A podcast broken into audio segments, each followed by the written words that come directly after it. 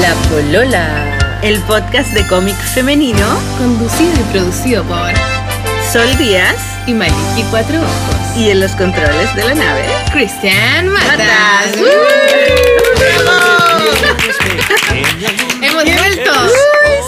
Segunda parte. Segunda parte. Este es el Dicen que capítulo. las segundas partes no son siempre tan buenas, ¿ah? dicen. Mentiras. Mentiras. Mentiras. Pero es la primera de la segunda parte, así que igual es buena. Segunda temporada. Felicitaciones, Sol. Oye, chiquillas, se pasaron, se pasaron. Tenemos invitada. ¿Quién dijo la palabra? sí, tenemos una invitada especial. Tenemos una invitada con un nombre extranjero. Taquilla. Taquilla. Un nombre, un nombre como de autora de libro. Sí, ¿o ¿no? no como, como Sol Sol no. Marcel Trujillo.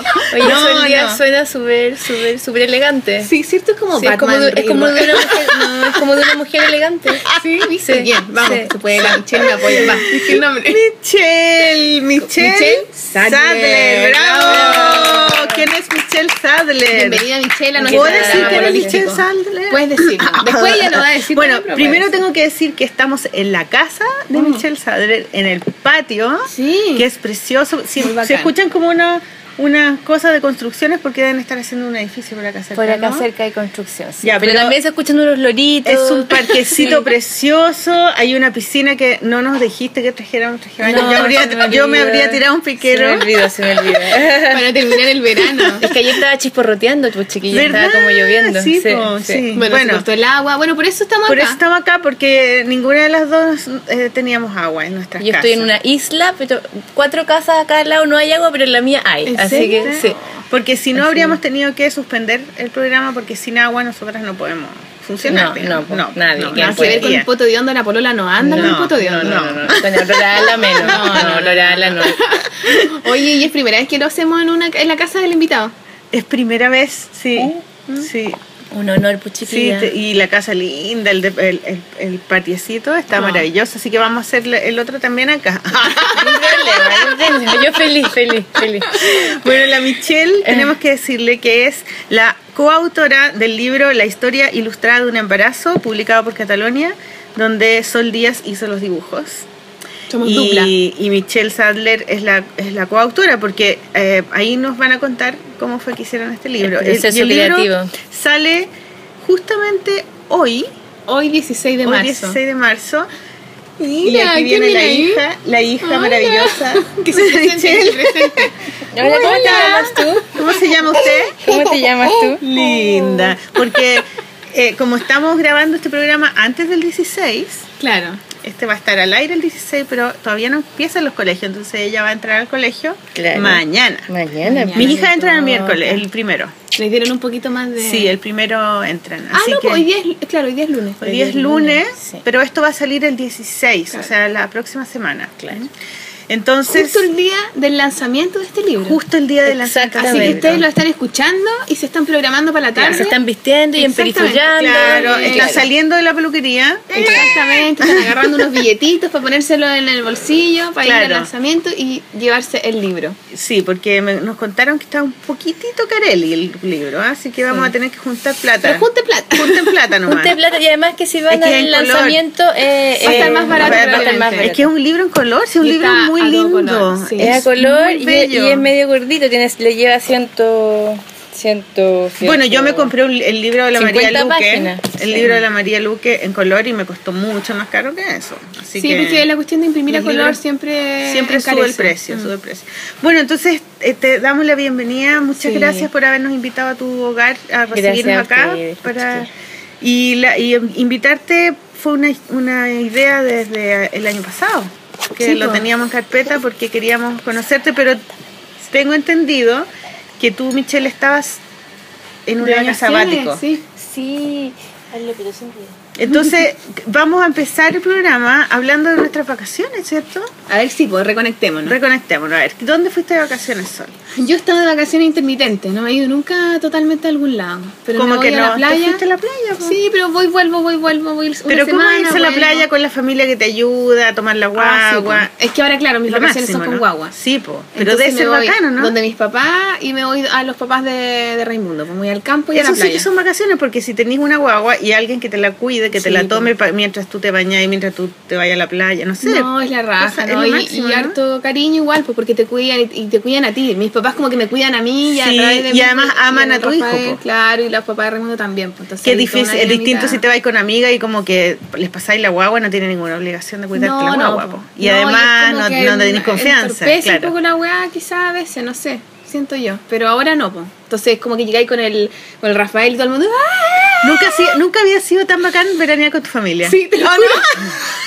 Qué increíble el camino como se devuelve, pasa, ¿eh? como ¿no? que uno al, al principio es como, ah, qué lata, Qué ¿dónde lata, Ni vieja. no, no, otro lado, chao, no la quiero ver, así, y ahora es como, a la mamá sí, voy a ir, ¿ya cuándo puedo ir? ¿Vas a ir o no? Si no me Y me quieren una pieza, como una, le decía la suite, no, ven a tu suite, ¿cachai? Está la cunita, una cunita para el Rafa, está la cama El para amor, nosotros. el amor familiar. Es Sí, muy no, bacán. Muy de tribu. Y ahora que volví a ¿cachai? Santiago voy a cagar porque no vaya a tener a nadie que Ahora cagué, pues, weón. No, pero vuelven todos, pues vuelven todos de la Oye, perdona los garabatos porque tu hija está acá. entonces- No, no, no. Ya. no, poco me se, me- por se nos cae un poco No, el garabato, perdón. Bueno, que después de ver el festival de Viña no Ah, importa. no. Estos niños. Ay, ay, ay. Estoy como Pero- Alberto Plaza. Pero eso, eso fue verano, en verdad. Bueno, pero fue bueno, lo pasaste bien. Sí, sí. Ya. Mañana me voy a la playa de nuevo. Oye, sí. Rafael está grande. Tiene cara de niñito, ¿tú lo conociste? Sí, sí lo conocí, la tiene los pelos parados. Es bellísimo. Y es tiene los muy pelos lindo. parados, es un rico. Es un Y unas piernas gordas. Gordas. Es que es la edad, pues la edad, donde Sí, están tú. gordos. Es súper, súper lindo. Bueno, Y y tú, truca.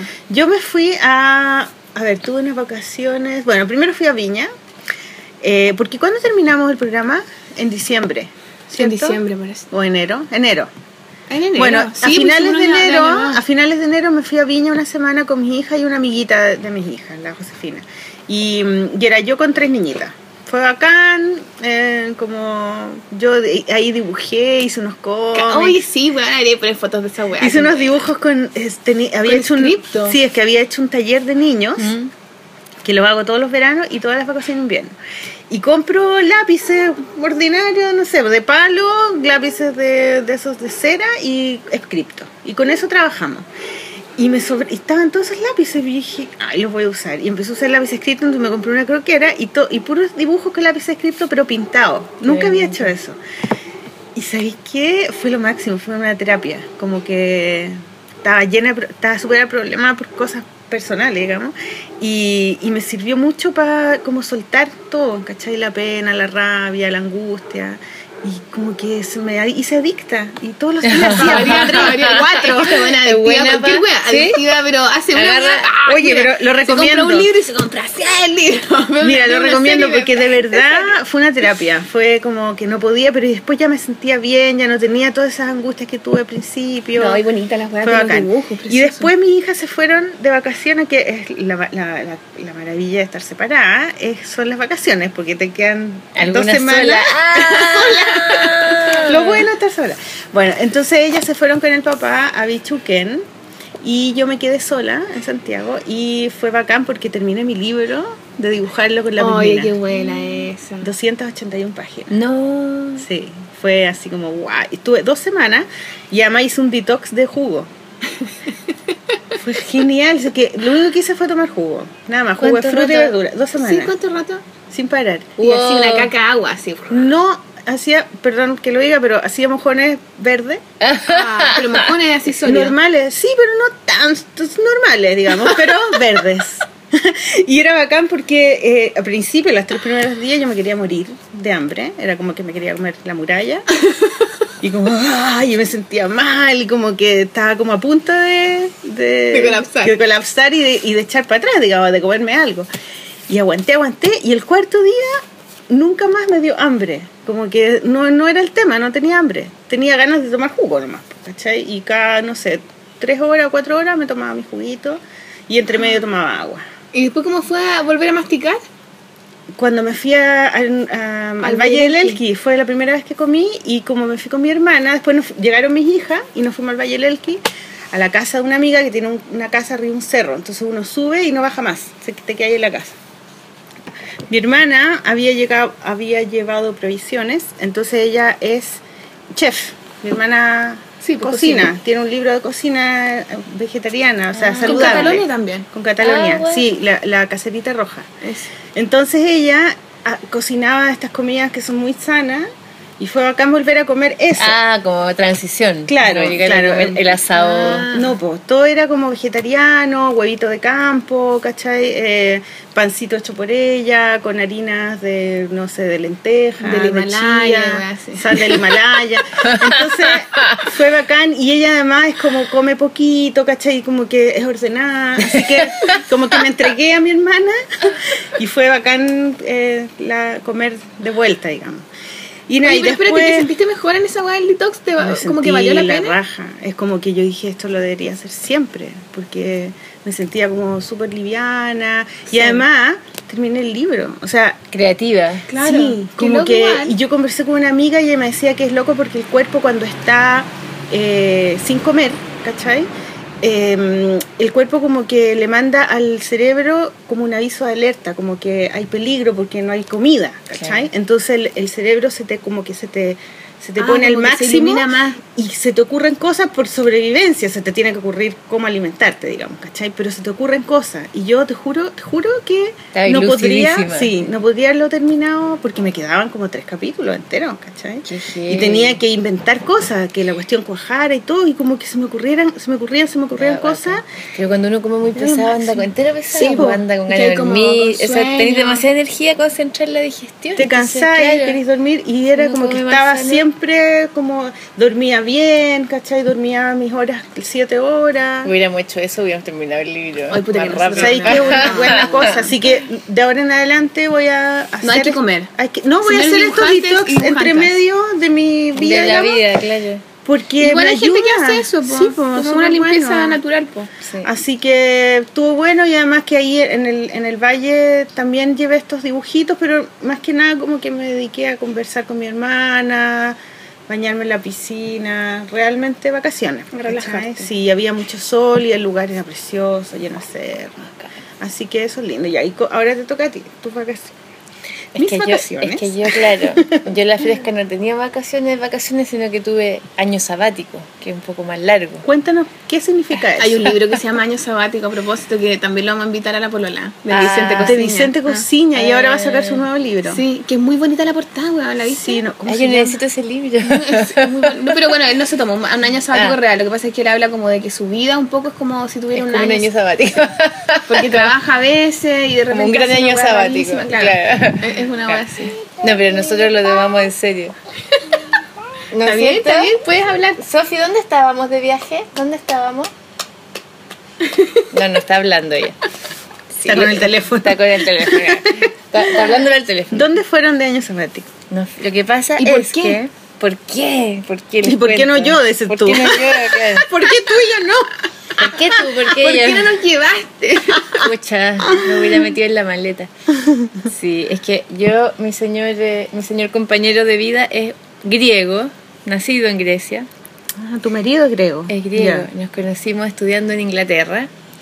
Se vino para acá y siempre nuestra idea era, era vivir periodos acá, ya como... Empezamos acá porque nos tocó nomás en esa época, pero siempre la idea era, era cambiarnos de países. Pero empezó la tremenda crisis que hay ahora en Grecia. Sí, pues hace tiempo ya. Lleva como 6, 7 años, Mm. está, está, está feo.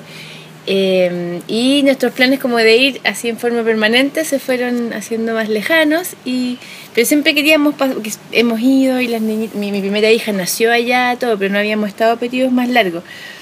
Eh, y mis hijas ahora tenían cuatro, cuando nos fuimos para allá tenían cuatro y cinco, claro. Entonces, Qué ideal, porque están antes de empezar Antes el de- colegio. de pues. básica, y claro, antes de Claro. básica es súper bueno. Y en esta edad en que están así absorbiendo todo heavy, entonces... Y además que para viajar es más barato porque es todo gratis, los niños no pagan pasajes de tren, de avión, de, o sea, pagan mitad de pasaje. Es heavy Claro, cuando uno pues, está planeando... dos y cuatro. Es heavy, heavy, claro. Sí. Eh, los museos, en todos lados hay descuento de niños, entonces es increíble. ¿Y hasta qué edad los niños pagan en los aviones? Eh, ¿Nueve? No sé, hay, chicos, hasta cuando son guaguas no pagan, después empiezan a pagar un porcentaje del pasaje y después ya... No, ellas pasajes sí pagaban, pero los trenes, en los pasajes eh, internos, Claro. montones de cosas, te sale mucho más barato andar con niños. Y además en los hoteles uno pide una cama extra, podéis tener una matrimonial yota y metía una chica dentro de la cama grande, no te necesitáis todavía dos Como o sea, otra como que- para- Claro, claro. claro, todo te sale Sí. como, como mucho más fácil. Así que no, fue como nos vamos, nos vamos. Así que pedimos permiso en las respectivas pegas y nos planeamos para irnos un año entero. Y nos, nos fuimos, pues nos fuimos. eh, viajamos N. Y además que nos fuimos y cuando uno se va en formato año sabático, que tiene que gastar poca luca y todo, fue muy bonito porque todos los amigos nos prestaron casa. Entonces estuvimos primero un mes en Italia, en, casa, en el departamento de un amigo que nos prestó su casa, su familia, ¿no? O sea, fueron como nuestro así... eh, eh, Los que lo recibieron. Claro, claro, precioso. Eh, entonces tuvimos hasta... Chao. Chao, preciosa. Tuvimos hasta, de principio de año hasta como agosto, de nómadas totales, así como en, viajando en casas de amigos. Y en Grecia, y mi pareja se, se fue chico, se fue de, de Grecia a los 18, no conocía mucho Grecia, Grecia profunda. Y nos, recor- nos recorrimos en Grecia, así las islas, lugares, fuimos a lugares como en las fiestas, en los festivos, cuando hacen todo, el- salen toda la calle con los trajes típicos, en los bailes, en la, Qué bonito. Fuimos a las montañas, fuimos a... Hicimos todo lo que, lo que, lo que queríamos hacer. Y, y después, unos, unos pocos meses, septiembre, como en Europa empieza el semestre académico al revés, empiezan en En septiembre. septiembre, claro. La- fueron al colegio en Atenas en, en invierno, en el fondo, de septiembre a enero. Y, ahí- y bacán, ¿Cómo fue para ellas eso? increíble. Iban con túnicas. Iban con con Yo, Zeus. rica. Deberíamos hacer ese dibujo para el capítulo. Todos de No, griega. no, nada, no, te morí. Subimos en la, bueno, en la Acrópolis, eh, es bacán, pero tiene hartas escaleras para llegar arriba. Entonces eh, fuimos un día con un Porque era la casa de los dioses. Era la casa de los Sí, dioses. Fuimos un día del calor que te lo encargo y esta enana apenas podían subir y cuando llegamos arriba, la mayor se sienta y me dice, y mamá, ¿para qué tenían tantas escaleras si los dioses pueden volar? Buen punto. Buen punto. toda la razón, toda la razón. Viven en el cielo, así que para qué. ¿Para qué torturarse. ¿Para qué, todas estas escaleras si estos gallos saben volar? Claro, yo tenéis toda la razón, mi amor, Es que, pero bueno. es que ella a lo mejor pensaba que eran los, los superhéroes. Claro, Eh, con claro. capas. pero claro, estos claro. son los dioses Estos son los dioses. del Olimpo. No, increíble. Así que, aprendieron. bueno, ellas ya hablaban griego, pero ahora en el colegio se soltaron. La chica entendía súper bien, pero le da vergüenza hablar porque como que no se sentía que hablaba bien. Entonces se lanzó y ahora ya son... ¿Y tú podís decir Claro. algo en griego? Sí, Por ejemplo, Dile dinos hola. algo, dinos algo en No sé griego, si se como lo un voy a saludo, como lo pasé súper bien. Tikanis, Ah, Είμαι Michelle, que αυτή είναι η Σοφία, είναι η κόρη μου. Que είμαι... no, pero yo no hablo muy bien. La Sofía, la Sofía habla súper bien griego. ¿Quieres decir algo en griego? No, No, no quiere, Ya. no. Pero ¿y ahí qué dijiste? Hola, ¿cómo están? Estamos bien, yo soy. Pero yo hablo súper básico, no, no, no, me, no, no he logrado que me penetre así como el idioma, es difícil. Son palabras largas. ¿Y es como les costó todo- mucho volver? Es que no, pensamos que no iba a costar harto, pero como, como cuando uno se mentaliza con las cosas, como que ¿Y quedarse allá, no? tuvimos ¿No es mucho opción? con la familia. ¿Sabes que Fue una opción, estuvimos siempre abiertos, como a ver qué nos depara el destino. Y mm, vimos opciones, estuvimos hablando, pero, pero como que todo el mundo era como, o sea, si ya están bien, por favor, no se queden en este minuto acá. O sea, está, Es un país muy inestable. está complicado. Económicamente está y políticamente, Sí, sí, está. Cuando tú íbamos ahí, teníamos, queríamos ir a Turquía, pero en ese minuto hubo un golpe, habían bombazos día por medio. entonces Claro, no, sí, no es un lugar está- que vaya a estar, claro. No era muy conveniente. Claro, claro. Entonces, nos saltamos una bomba. Donde- suspendimos- claro, donde hay suspendimos- bombas, mejor no ir. Claro, claro, mejor no meterse para allá. Entonces empecé, claro. Pero el país está complicado, o sea, encontrar pega ahora es súper, súper difícil, muy difícil. No, eh, no. Así que bueno, pero, pero fue una experiencia increíble, lo pasaron mucho con los abuelos, con la familia, con los Eso es primos. entretenido los- igual para la familia de tu marido, pues. Heavy, heavy. Qué bueno. Tenerlo un rato Qué así bacán, como- qué entretenido. ¿eh? Y para los niños, como que estar Oye, Michelle, cuéntanos que cómo, cómo, cómo es tu, tu infancia de... No, espérate, pero cuéntanos por qué. O sea, ¿qué o no? ¿O primero la infancia o primero decís que lo que es la Michelle y toda la weá? Ya, infancia. Primero, ¿qué es la Michelle? Sí, pues para Porque, que la gente la conozca así. claro, porque la gente va a pensar que ¿Por qué ella... la Michelle es coautora de este libro que habla del embarazo, en fondo? ¿Por ¿Qué qué? haces tú, Michelle? ¿Cuál ¿Qué es tu yo? profesión? ¿Qué hago Eso. yo? ¿Qué, estu- ¿Qué hice yo? A ver, ¿Eres yo, escritora, Michelle eres Sadler- dibujante, eres artista, No, eres qué? yo era una adolescente, y joven y niña multifacética. Me gustaba todo, así, era muy artista, era buena para el deporte, era, me gustaba la historia, la ciencia, la biología. Preparé como todas las pruebas específicas porque quería estudiar medicina, psicología, eh, arte, quería hacer todo. Pero no habían carreras, las carreras son tan fragmentadas, Sí, pues bueno, que finalmente en- empecé estudiando arte. ¿Estudiaste arte? ¿En dónde? En la Católica. ¿En qué había año? ciclo básico, 92, no, 93, 93, 94, 95. Ya, ah, mira, el 93, 93. 94, 95. Sí. Estuviste tres años en Sí. arte. Harto, ¿ah? Harto rato, Sí. pues, yo salí en 93 de arte. ¿En serio? Sí, pero de la Chile. Había, claro, hice como el ciclo básico, tomé Claro. cursos de estética, arte, y mm, cuando había que especializarse como en escultura, pintura, que antes era distinta la cuestión, ahí, ahí ya estaba muy rayada con antropología y mm, que cuando uno sale, yo cuando salí del colegio no sabía lo que era antropología, ahora es un poco más, hay más carreras, hay más, pero era como una cosa... Pero en, en, en el arte y todo me empecé a meter más en cuentos, en, empecé a leer mucho antropología, estaba rayada. Así que di la prueba de nuevo y me cambié a antropología a la Chile. Ay, te cambiaste, ya. Me cambié, entonces en el 96 entré a la Chile Antropología y ahí salí de Antropología. Pero en arte alcanzaste a hacer arte, a hacer Sí, obra. sí, ¿Cuál era tu obra? En arte, ¿Cuál era tu en tema? arte- en arte tenía... Dibujaba y pintaba. dibu- Todavía como era el ciclo básico hacía un poco de todo. ¿Ya? Pero mi tema, que de ahí viene lo que hago y por eso que siempre lo he hecho. Bueno, y desde antes de eso, porque desde antes y desde chica ahora he encontrado unas carpetas que mi viejo tiene así de todos mis dibujos. Pintaba unas pelotas rojas, así como unas cosas energéticas heavy, que yo ahora las veo y son como unos úteros. Cuando entré a arte había este ramo de composición, que había que hacer puras composiciones abstractas libres. Yo hacía unas especies de ojivas siempre, hasta que un día un compañero en una presentación dice, oye, pero Ojiva es como Sí, una como- forma de como- hoja. ¿no? Claro, como Claro. Me, me dice, pero tú así pura vagina. Y yo la quedo mirando y claro, estaba frente a una cosa en relieve en un cartón que eran labios de vagina. Y yo, tenéis toda la razón. Así como, ¿qué pasa? Algo me pasa. Una ojiva vagina. Vagina, Vagina claro, ojiva. era esta- esta- bueno, y en el grabado estaba haciendo eh, úteros con guaguas adentro, fetos de todo tipo, fetos apretados, más sueltos, más esto en, en, en, en agua tinta, en agua fuerte. Y en composición estaba haciendo unos hoyos en la tierra, en el patio del campus, unos hoyos en la tierra gigantes, que una amiga se iba conmigo el fin de semana con pala y hacíamos estos tremendos hoyos, que de nuevo eran estas especies de vagina enteras cubiertas de greda, de paños, de rojo, de pintura que parecía eh, carne, ¿cachai? Parecía una vagina. parecía carne, eh, eran heridas en la tierra, eran estas vaginas heridas, tierra, madre, qué sé yo, y después incluso tenían uno ah, debajo, lo hacía debajo de unos árboles y del árbol colgaban unos frascos con feto embotellado. Yo estaba rayada con Aldous Huxley, El Mundo Feliz y toda esta cosa de los Ah. niños en probeta y cachai como la pérdida de la raíz y todas esas cosas. El concepto de la, Claro. de la obra. Claro, Claro. claro. Eso es el arte contemporáneo. auditores, por si, no- por si están perdidos. ¿ah? Claro, claro, claro, claro. Claro, por ser, por ser. Pero, todo esto era una cosa que todavía yo no le había hecho como un- una historia, era como, como... Bueno, por supuesto que todo esto tiene que ver con la madre, con la vida, con todo lo que uno vivió y su ancestro y todo lo que después uno se va enterando.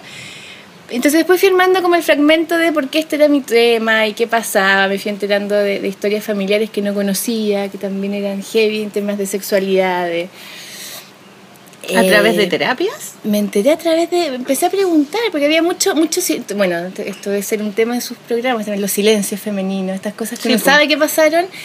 No sé, mejor que no se sepa. Pero que no se sepa. Los secretos. los secretos. alguna vez de los secretos. Era una idea de capítulo. No, pero es tremendo tema, tremendo tema. La Porque, y porque en todos los familias se piensa que los secretos protegen, pero no protegen. Los secretos uno No. los acarrea, los lleva, se hacen llagas, se Hacen daño, hacen daño, hacen daño, y uno los hereda en la carne, en, la, la, todo, en el cuerpo, uno los hereda. Entonces uno no los entiende, uno caga, pues. Pero cuando entonces yo empecé a preguntar, empecé a hacer la genealogía, cuando me fui a Inglaterra encontré a mis abuelos allá que estaban perdidos hace Ah. 50 años, mi, mi, mi, mi familia. ¿Son alemanes? Por acá lo- en Son ingle- ingleses. son ingleses. Ingleses, por el lado paterno. Habían como todos estos silencios pues, de, de la mamá de mi papá. Como mi- reconstruir un, un rompecabezas, ¿no? Claro, claro. Entonces fui armando el rompecabezas para sanarme yo. Materno, paterno, y se me armó todo el cuento. Yo tenía mucho, mucho que ver con heridas de la sexualidad, con... historias en mi familia por todas partes de abusos, de abortos, de cosas clandestinas y que nunca nadie las había dicho y se habían metido bajo la alfombra y se habían... Pero tú empezaste a hacer eso inconscientemente. digamos, yo lo estaba sacando, yo estaba con toda esta cosa, con toda esta... Y, y con esta idea también que te van transmitiendo que la sexualidad es peligrosa, porque todas estas mujeres fueron castigadas por ejercer una sexualidad más libre o qué sé yo. Pero sale, pues uno se le sale por los poros y trata de procesarlo. Y ahí, en ese mismo camino, yo creo que seguí en antropología, me metí al tiro directo a temas de salud, que es mi rayón. Me empecé a meter con un amigo pediatra en, a investigar en el apego, en las culturas indígenas, el parto, el nacimiento, todos los ritos de sexualidad, de reproducción. Y me fui especializando en antropología médica y mi tema de tesis fue em, desde segundo, tercer año de la carrera, me metí a hospitales públicos a observar partos. Iba a turnos toda la semana a mirar partos. Eh, y, y el shock fue, o sea, brutal, brutal, brutal, brutal. Eso se transformó en mi tesis, que se llama Así me nacieron a mi hija, que es una cita de una mujer Ya. cuando cuenta el nacimiento. Porque en el fondo ella no nació nada, pues si ella le sacaron, le dijeron, le dieron órdenes, la ningunearon, la, ella no existió. Ella, a ella le sacaron a su guagua.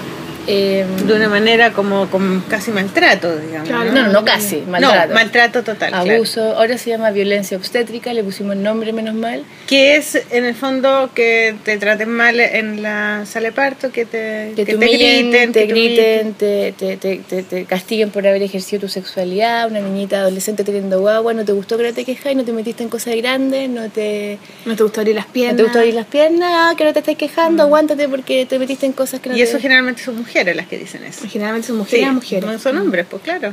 De nuevo, esta sexualidad herida que ninguna ha Mm. procesado, entonces tenemos esta gente toda... Claro, le tocáis el, la herida a la otra. Ah, sí, pues sí, en este país, ¿cuán- ¿quién habla de sexualidad? ¿Quién ha procesado su propia historia? ¿Quién ha... Claro, porque los que están ahí son generalmente enfermeras, Matrona. matronas, y son las que ponen la, la Eh, ¿cómo se llama? La eh, epidural. También están los médicos que son las o los obstetras, pero es todo un sistema que objetiviza este cuerpo, lo, lo, lo fragmenta, o sea, aquí no están Y mirando a esta culpa, mujer integral, claro. mirando un pedazo de útero, una cosa. Los libros, he visto los libros de obstetricia, son es el tronco, lo, lo, lo- los monos con que practican muchas veces son un torso nomás, es Claro. una pierna cortada hasta acá, No es una, heavy. no es una persona. No es persona. Ah. Tú ponías en Google embarazo, te salen puras fotos de guata.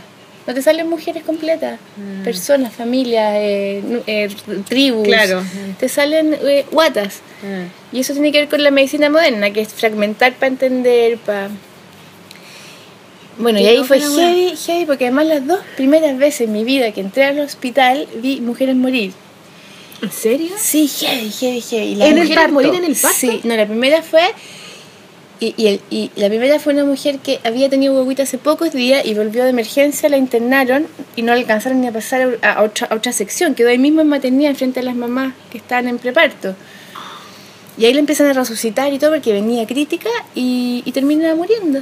Muere ahí, con una guaguita de pocos días de vida. Y se empiezan a decir que había sido una complicación postparto, que no sé qué, que no sé qué. Después el rumor, semanas después, era que venía eh, golpeada. Venía tan brutalmente golpeada que tenía eh, hemorragia interna. Por Golpe. su pareja, golpes, eh, violencia.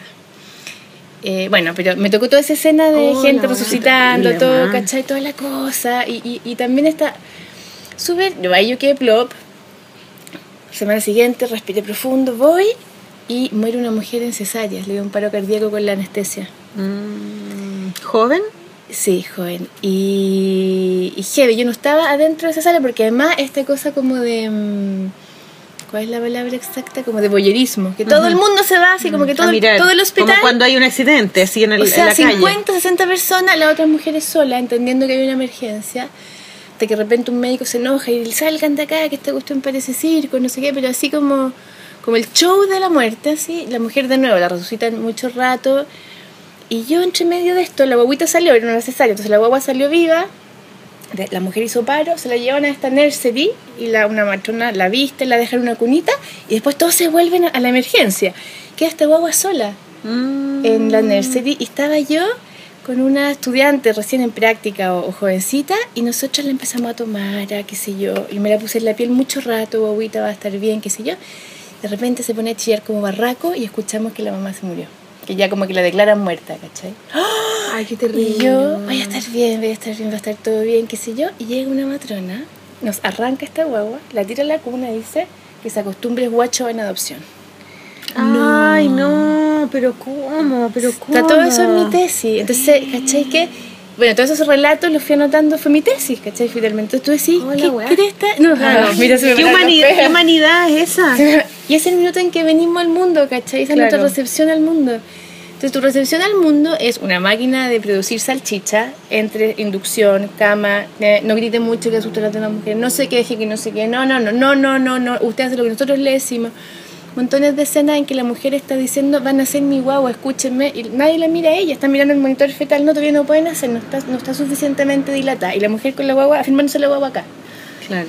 Una escena en que eso pasó, la guagua nace en preparto, porque nadie la estaba escuchando y ella gritaba, mi guagua va a nacer, nadie la pescaba, no, si su guagua todavía no puede nacer, no sea laraca, no sea histérica, no sea todas esas cosas que nos dicen a las mujeres, y de repente como que cachan que efectivamente están naciendo, llega alguien, llega, aparece un anestesiólogo, creo, se la agarra, la agarra antes que se caiga, la levanta, y este gallo dice, para que vean que soy potente. Como que él Él la sacó. él hizo el acto que, no, no sé, esta cosa también de nuevo de género, ¿cachai? Mm. De, de- lleno de esas interacciones sexuales, bromas con, la, con el sexo de la guagua, que si es niño, que si es niña, que si... Heavy. Entonces ahí armé, armé este, este mono como analítico en el fondo en que hablo de la primero homogenización, te quitan tu identidad. Te ponen una camisita, un número de ficha, nadie te llama por tu nombre, tú eres la, La 5-4, cama 24. o la hipertensa, o la no sé cuál, la diabética, la esto, la laraca, la no sé qué. la, la. Después, la, la fragmentación, no eres una persona integral, eres un pedazo de esto. La patologización, todas se tratan como si estuvieran enfermas. Si nadie necesita todo esto, no necesitáis ni vía venosa, no necesitáis nada, ¿cachai? Si estáis- tú tuviste partos naturales. Sí. Yo también tuve dos partos naturales. La Maliki también. Cacha. Vamos, Sí, uno, uno. El otro lo tuve en un hospital en San José y fueron súper, súper pesados. Mm. O sea, también la me dijo, ya, ¿qué tanto alaraca, qué tanto gritáis? Así una señora. Infantilización. Ay, no, qué terrible. Y Eso pasa, eso a mí me me quitaron a la, la se llevaron a la a mi hija. Mamita, mamita, y su Sí, mamita. mi mamita, Ay, las mamitas como gritan estas, Sí. así me decían. Ay, y niñita. después se llevaron a la. Lupita a un, a, a un lugar, menos mal que, que el papá fue a ver, y dice que era un lugar lleno de camas chicas y con unas, con unas eh, ¿cómo se llaman esto? Como unas como luces ¿no? Mm. Que se las ponían como casi Mm, al- así, sí. encima, ¿cachai? guagua, o sea, porque la mujer pasa por todo esto. Fabi, y, me la- y no me la entregaron en un montón de rato. Y yo Sí. siempre quiero que me entreguen a mi guagua si Pero nadie me pescaba. ¿Qué necesita tu guagua cuando nace? O sea, Estar con la mamá. y además un rito de paso brutal, o sea, esta cuestión, por eso que la antropología es tan bonito mirarlo, porque es un rito de paso profundísimo, tra- ancestral, las parteras indígenas, empíricas de todos lados, lo que hacen en el parto es conversar entre los ancestros y este nuevo alma que encarna, que viene, los mapuches en muchas partes lo tienen que tocar la guagua la, la, la tierra, para hacerse persona, una cantidad de cosas preciosas, la placenta, la- el cordón, ahora la lucha que hay por recuperar la placenta, no te la entregan en muchos lugares, las botan. Y, y no, porque Y es tuya. Es tuya, Es po. tuya. Tu guagua, tu parto es tuyo, Es tu la guagua casa de es la tuya, la, la- es la placenta es, tuya. Se hace hasta el loto, muchas hay mucha cultura en que la- dejan la placenta hasta que se les caiga el cordón, llevas a la guagua con la placenta, es parte de la guagua. Bueno, pero toda esa cosa ritual, esa cosa se, se, se fue perdiendo, porque terminamos en esta fábrica, ¿no es cierto?, de, de salchichas de nuevo, en que la mujer no existe, la guagua tampoco, nadie piensa en las necesidades emocionales, afectivas, espirituales, la guagua se Como un trámite. Un Sí, es un procedimiento, hay mucho protocolo. Claro. y, y te hacen muchos problemas para todo. Ahora, ahora estamos volviendo a todo este cuento, pero ha costado, ha costado décadas de... de, de, de- ¿Cómo fue tu, proceso. la tesis? ¿Cómo fue la recepción de...? Fue choro, fue súper ¿Sí? bonito porque sí, eh, se, se ha transformado como en un, en un hito, yo creo, de un trabajo, porque era una época en que se estaba hablando recién de este tema, como en, o sea, en Estados Unidos, en Europa, en algunos lados, en las brasileras nos llevan unos años de ventaja, estaban diciendo qué onda, o sea, esta cuestión no puede ser que, que como que por liberarnos de... ¿Qué año hiciste la tesis? ¿El 2000, más o menos? Él estaba haciendo terreno del 98 y la terminé de escribir y la entregué el 2003. 2003, ya. Claro. 2003. En Chile, recién el 2007, 2008 está el Chile Crece Contigo, después el manual de parto personalizado del ministerio, todavía no era como, como tema, o sea, ella se venía, pero, pero no era como prioridad, no era, no era algo que fuera tan importante. Y además que lo que ha costado mucho es ponerle nombre, es decir, que es abuso, que es maltrato, que es violencia. Porque es como que no sé, que estamos salvando vidas. Si usted quiere Claro. morir, si usted quiere matar a su guagua, lo que quiera. Pero claro. ahí estamos Vaya a salvando la vidas. casa a tener Tenga su guagua guagua y- abajo el usted árbol y veamos lo que riesgo, pasa. Y si se muere, no, bueno, ¿tú qué hiciste? Pero no la tiene- hippie cagaste. Pero claro, pero es absolutamente falso, porque lo que, lo que y todavía pasa lo mismo, que se opone como eh, simbólicamente este parto como pachamámico debajo del árbol en la comunidad versus el parto hospitalario como si el hospitalario tuviera que ser con todas estas intervenciones per se. Falso, falso. Claro que es seguro tener equipos de emergencia en caso de que tu guagua necesite resucitación, de que necesites trasplantes, eh, cambio de sangre, cualquier cuestión, pero... Pero si tu parto es fisiológico y normal y no está, no tienes un problema, no necesitas nada. Solo que te acompañen, que te cobijen, que te Claro, protejan. si el tema es cómo vas a saber tú que no vas a tener un problema. Claro, Y tenés que- ese, con eso es lo, con lo que juegan. Pero con eso básicamente. juegan, con, ese, claro, con, con el riesgo, con ese claro, cómo sabes tú. ser. Y claro, y, puede si, ser, y si pasara claro, tal. Y ahí tú cagáis, porque así, bueno, en realidad sí, pues no, No, sé, no, no y sé uno- si va a pasar algo. Es que te que atacan el miedo y el que se muera tu guagua. pues. Pero es que esa es la cuestión, ¿cachai? Acá lo, lo que está en juego es la vida de tu hijo. ¿Y qué mujer va a poner en riesgo? Exactamente, nadie, claro. O sea, algunas lo están haciendo y están teniendo unos partos así, pero, pero, pero, Mm. pero, y súper conscientemente diciendo, ¿sabes qué? Si tiene que pasarle algo, le va a pasar y yo voy a ser responsable de eso, que es una opción, yo la encuentro tremendamente válida. Pero, pero esa amenaza de que, de que por tu culpa le puede pasar es tremenda. Entonces, una alumna entregó hace poco una tesis preciosa también de un proyecto FONIS que vimos de cesárea, porque ¿cachai? Que en Chile estamos con Todos 50... hacen cesárea. Hoy el promedio nacional es 51% cesárea. En el 2013 tuvimos 56 de promedio. Promedio. En salud pública eh, es la mitad que en salud privada. En salud privada ha llegado hasta el 73% algunos años, ¿cachai? Y en pública como 40%. Entonces tú, además eh, es curioso porque en salud privada hay como esta vuelta al parto más natural. Muchas mujeres están yendo a cursos y cosas y, buscan un parto más fisiológico y tenéis el doble por ciento, la do- doble posibilidad de tener eh, cesáreas que en, que en salud pública. Es distinto porque en salud privada está como este maquillaje de que es mejor el trato, de que tenéis una matrona para ti, de que una, una, una pero la Sol tú tuviste en el hospital, hospital de de la Florida, Florida. en una sala increíble, un parto increíble, La raja. ¿cachai? Que muchas de hecho, una sala que, por ejemplo, en otras clínicas no tienen todas las mismas cosas que tenía que tienen esas salas, ¿cachai? Entonces también está esa falsa creencia de que porque estoy en privado voy a poder Es tener que- lo que yo elija. Sí, Pero, claro. pero es- No, y hay, y hay una creencia de que si uno paga es bueno. Si es gratis es malo. Claro. Si es del Estado es malo, Y, ¿cachai? y- Hay y es mucho, muy- es mucho más complejo que eso. Ahora depende de cuál maternidad, de cuál equipo de salud, un montón de cosas. Pero lo que les contaba a esta alumna que hizo la tesis, o sea, y este- en este proyecto, es que seguimos a muchas mujeres que querían partos fisiológicos, partos con pocas intervenciones, que no tenían complicaciones de salud y que terminan en cesárea. ¿Y qué pasó? Y vais viendo el relato y todo, y llegaban la semana como acá, como 38, 39, 40, y le empiezan a, a meter terrores, terrores, terrores, que tu guagua esto, que se va a asfixiar, es que mira, que es que, es muy que muy grande. estrechita, esta guagua está gigante. Una niña que lo único que quería era un parto vaginal, lo único, lo único, lo único, y la, la, la, la, la, la obstetra la estaba eh, convenciendo de que tenía que tener inducción, de un montón de cosas. Finalmente la obstetra le, le, le confiesa que se tiene que ir a un seminario y que le quiere hacer cesárea porque ella no va a estar. No. Pero está en la semana 40 casi. Y esta mujer que ya desarroll- se había cambiado antes de obstetra para buscar a una que quisiera, ya desarrollaste todo ese vínculo. Ella no se cambió. Ella dijo, bueno, yo por tener el parto contigo, porque confío en ti, se hizo una cesárea. ¿Me cachai? Oh. Pero ese ejercicio de, de poder, pues, Es ¿cachai? de Eso no es. Claro, Claro. eso no- entonces, no, pero ella eligió, ella, ella eligió, ella eligió tener una cesárea conmigo. Ella, yo no sé cuál, cuán libre eres tú de elegir a las 40 semanas, cuando ya desarrollaste todo un vínculo de confianza, cuando te habían dicho que sí, que no había ningún problema y que probablemente podías llegar a tener un parto. Que se juega mucho esto de la confianza, de, de, de- hay una tremenda discusión ahora de, de esta palabra como de choice de, en el mundo anglo, de, de qué es lo que es poder elegir, porque te, Mm. te venden y cada vez más con la privatización, en Claro. Chile cada vez más, con el bono PAD, las mujeres se van a parto privado. Entonces, no porque usted puede elegir, la vamos a tratar súper bien. El PAD casi es 100% cesárea, porque es muy barato. O sea, lo- lo- el profesional de salud gana muy poca plata y no va a gastar un día en esperar un parto, ni cagando. Claro, prefiere que esté, que esté como con un horario. Entonces son pocos los casos en que encuentras un equipo que te apaña un parto vaginal con el PAD. En general los PAD se van a cesárea. Tú piensas Ay, lo dije, Yo contrario. no sabía eso y eso que era mi Sí, carta al po. Yo tenía paz también con la Lupita. No, pues, pero si tú tenés PAD con un equipo de salud que confías mucho y que se- te va a funcionar, Ah. pero si te vas por PAD, por pasarte a privado y no sabes... por conducto así sin pensar, sin ar- arreglar nada, vaya. Los mismos en- profesionales, matora y obstetra, que trabajan en un hospital que tiene pensionado y tiene público, se duplica su tasa cesárea en los dos sistemas, la misma persona, la misma matrona y la misma obstetra. Porque el sistema privado tiene incentivos perversos, te paga Sí, por po. prestación.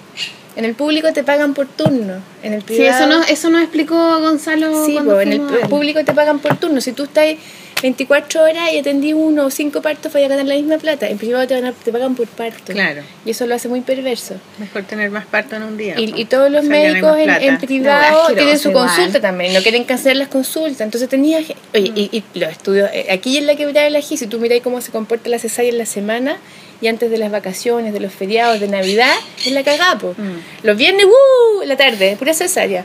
Antes de Navidad, de Año Nuevo, de, o sea. No, no voy a así, claro. Todo el mundo te dice, o sea, si vas a tener guagua en Año Nuevo, en Navidad, ándate, pero con la guagua saliendo, Claro. porque si no te la, te, te la, no, no Te van a cortar. Sí, ¿cachai? Entonces heavy, como tener que empezar a desarrollar como estrategias de contrarresistencia, así como Sí, de guerrilla, Es ¿cachai? que claro, que lata tener que tú en un proceso en donde tú ya estás como con tus temores personales, tener que empezar también a resguardarte del, del, del sea, es exterior, heavy. ¿cachai? porque te van a cagar, porque te van a cortar, porque es un proceso te van a es que está tan, tan en otra, como lleno de- o sea, me gustan tan heavy que lo único que tienes es entregarte y estar en eso, pero tenés que estar en- como defendiéndote. a la de- defensiva. Eso no debiera ser así, pues, ¿cachai? No. Bueno, y después de, de, Oye, esa, pero- de la tesis, Vámonos a la primera canción. hiciste el viaje. No, no,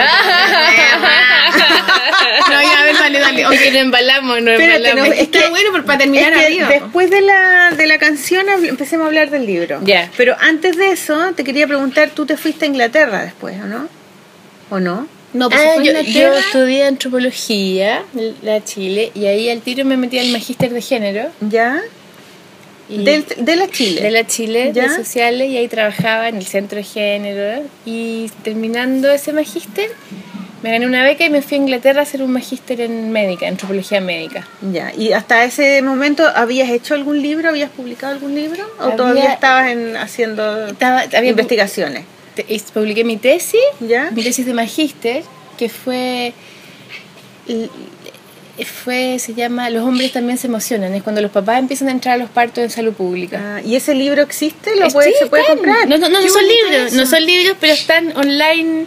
Si se meten a mi página en ResearchGate o en Academia, buscan Michelle Sattler y están mis tesis enteras en PDF para descargar. Se le- Está todo gratis, online, así no es libro. Ah, vamos a poner eso Vamos a poner en, el, los en el links. blog y Nunca, en lo- Facebook. nunca los publiqué como libro. O sea, de, de mi tesis, de las dos, hice muchos papers y publiqué capítulos de libros y artículos, pero la tesis completa están ahí ¿Y disponibles. tú cuánto tiempo estuviste en Inglaterra? ¿En Londres? Un Londres? año. Ya. Ahí conociste a tu marido, Ahí, ahí conocí a, a tu pareja. a mi pareja, Don Ion, sí. Ya, ¿viste? Ese, ahí quería llegar yo, pues, bien, porque como empezó a hablar del, del marido griego, Claro, de, de ahí y de ahí. Ahí fue, ahí fue, ahí entonces fue. hagamos un, eh, un Una pausa paréntesis, musical. pausa musical, y vamos a escuchar una música que nos mandó eh, una auditora el otro día por Twitter. Por Twitter. Dice, ella es argentina y dice, oye, eh, chiquilla, estuve escuchando la polola y les mando esta recomendación que es música de mi hermana, que es también argentina que hace música con su pololo y que están ahora mismo en Europa en un tour. Que es Ah, un tour pri- eh, como independiente, ¿cachai? Como Entonces que se fueron de viaje y a- a tocar. Y me mandó el link de YouTube y yo lo encontré bacán. Es súper bonita la canción. Bueno, las canciones, esas las que escuché, se llama Helado. Helado. ¿Viste? ¿Viste? Te dije. Anotémoslo. Somos pésimas para los datos, Maliki. ¿Helado infinito se llama? Parece que se llama helado infinito, pero El grupo, el, en dúo, digamos, se llama así. bueno, pero lo Pero velo, mira, está, está en la página de. No sé qué ella, mira, Isidora Neira Ocampo. Ella Ya, es, pues, sí, ella es la hermana. Sí, sí, dejar de tener música. Ah, es que me mandó el YouTube. Ya, pues, velo en YouTube y dime cómo se llama la canción.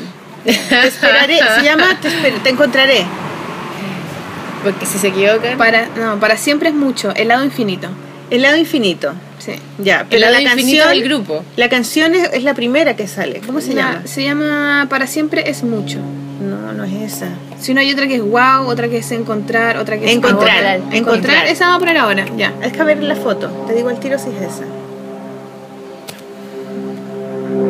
No, no es esa. A ver, ¿pero cuál es? ¿Qué dice? Esa es. Sí, encontrar.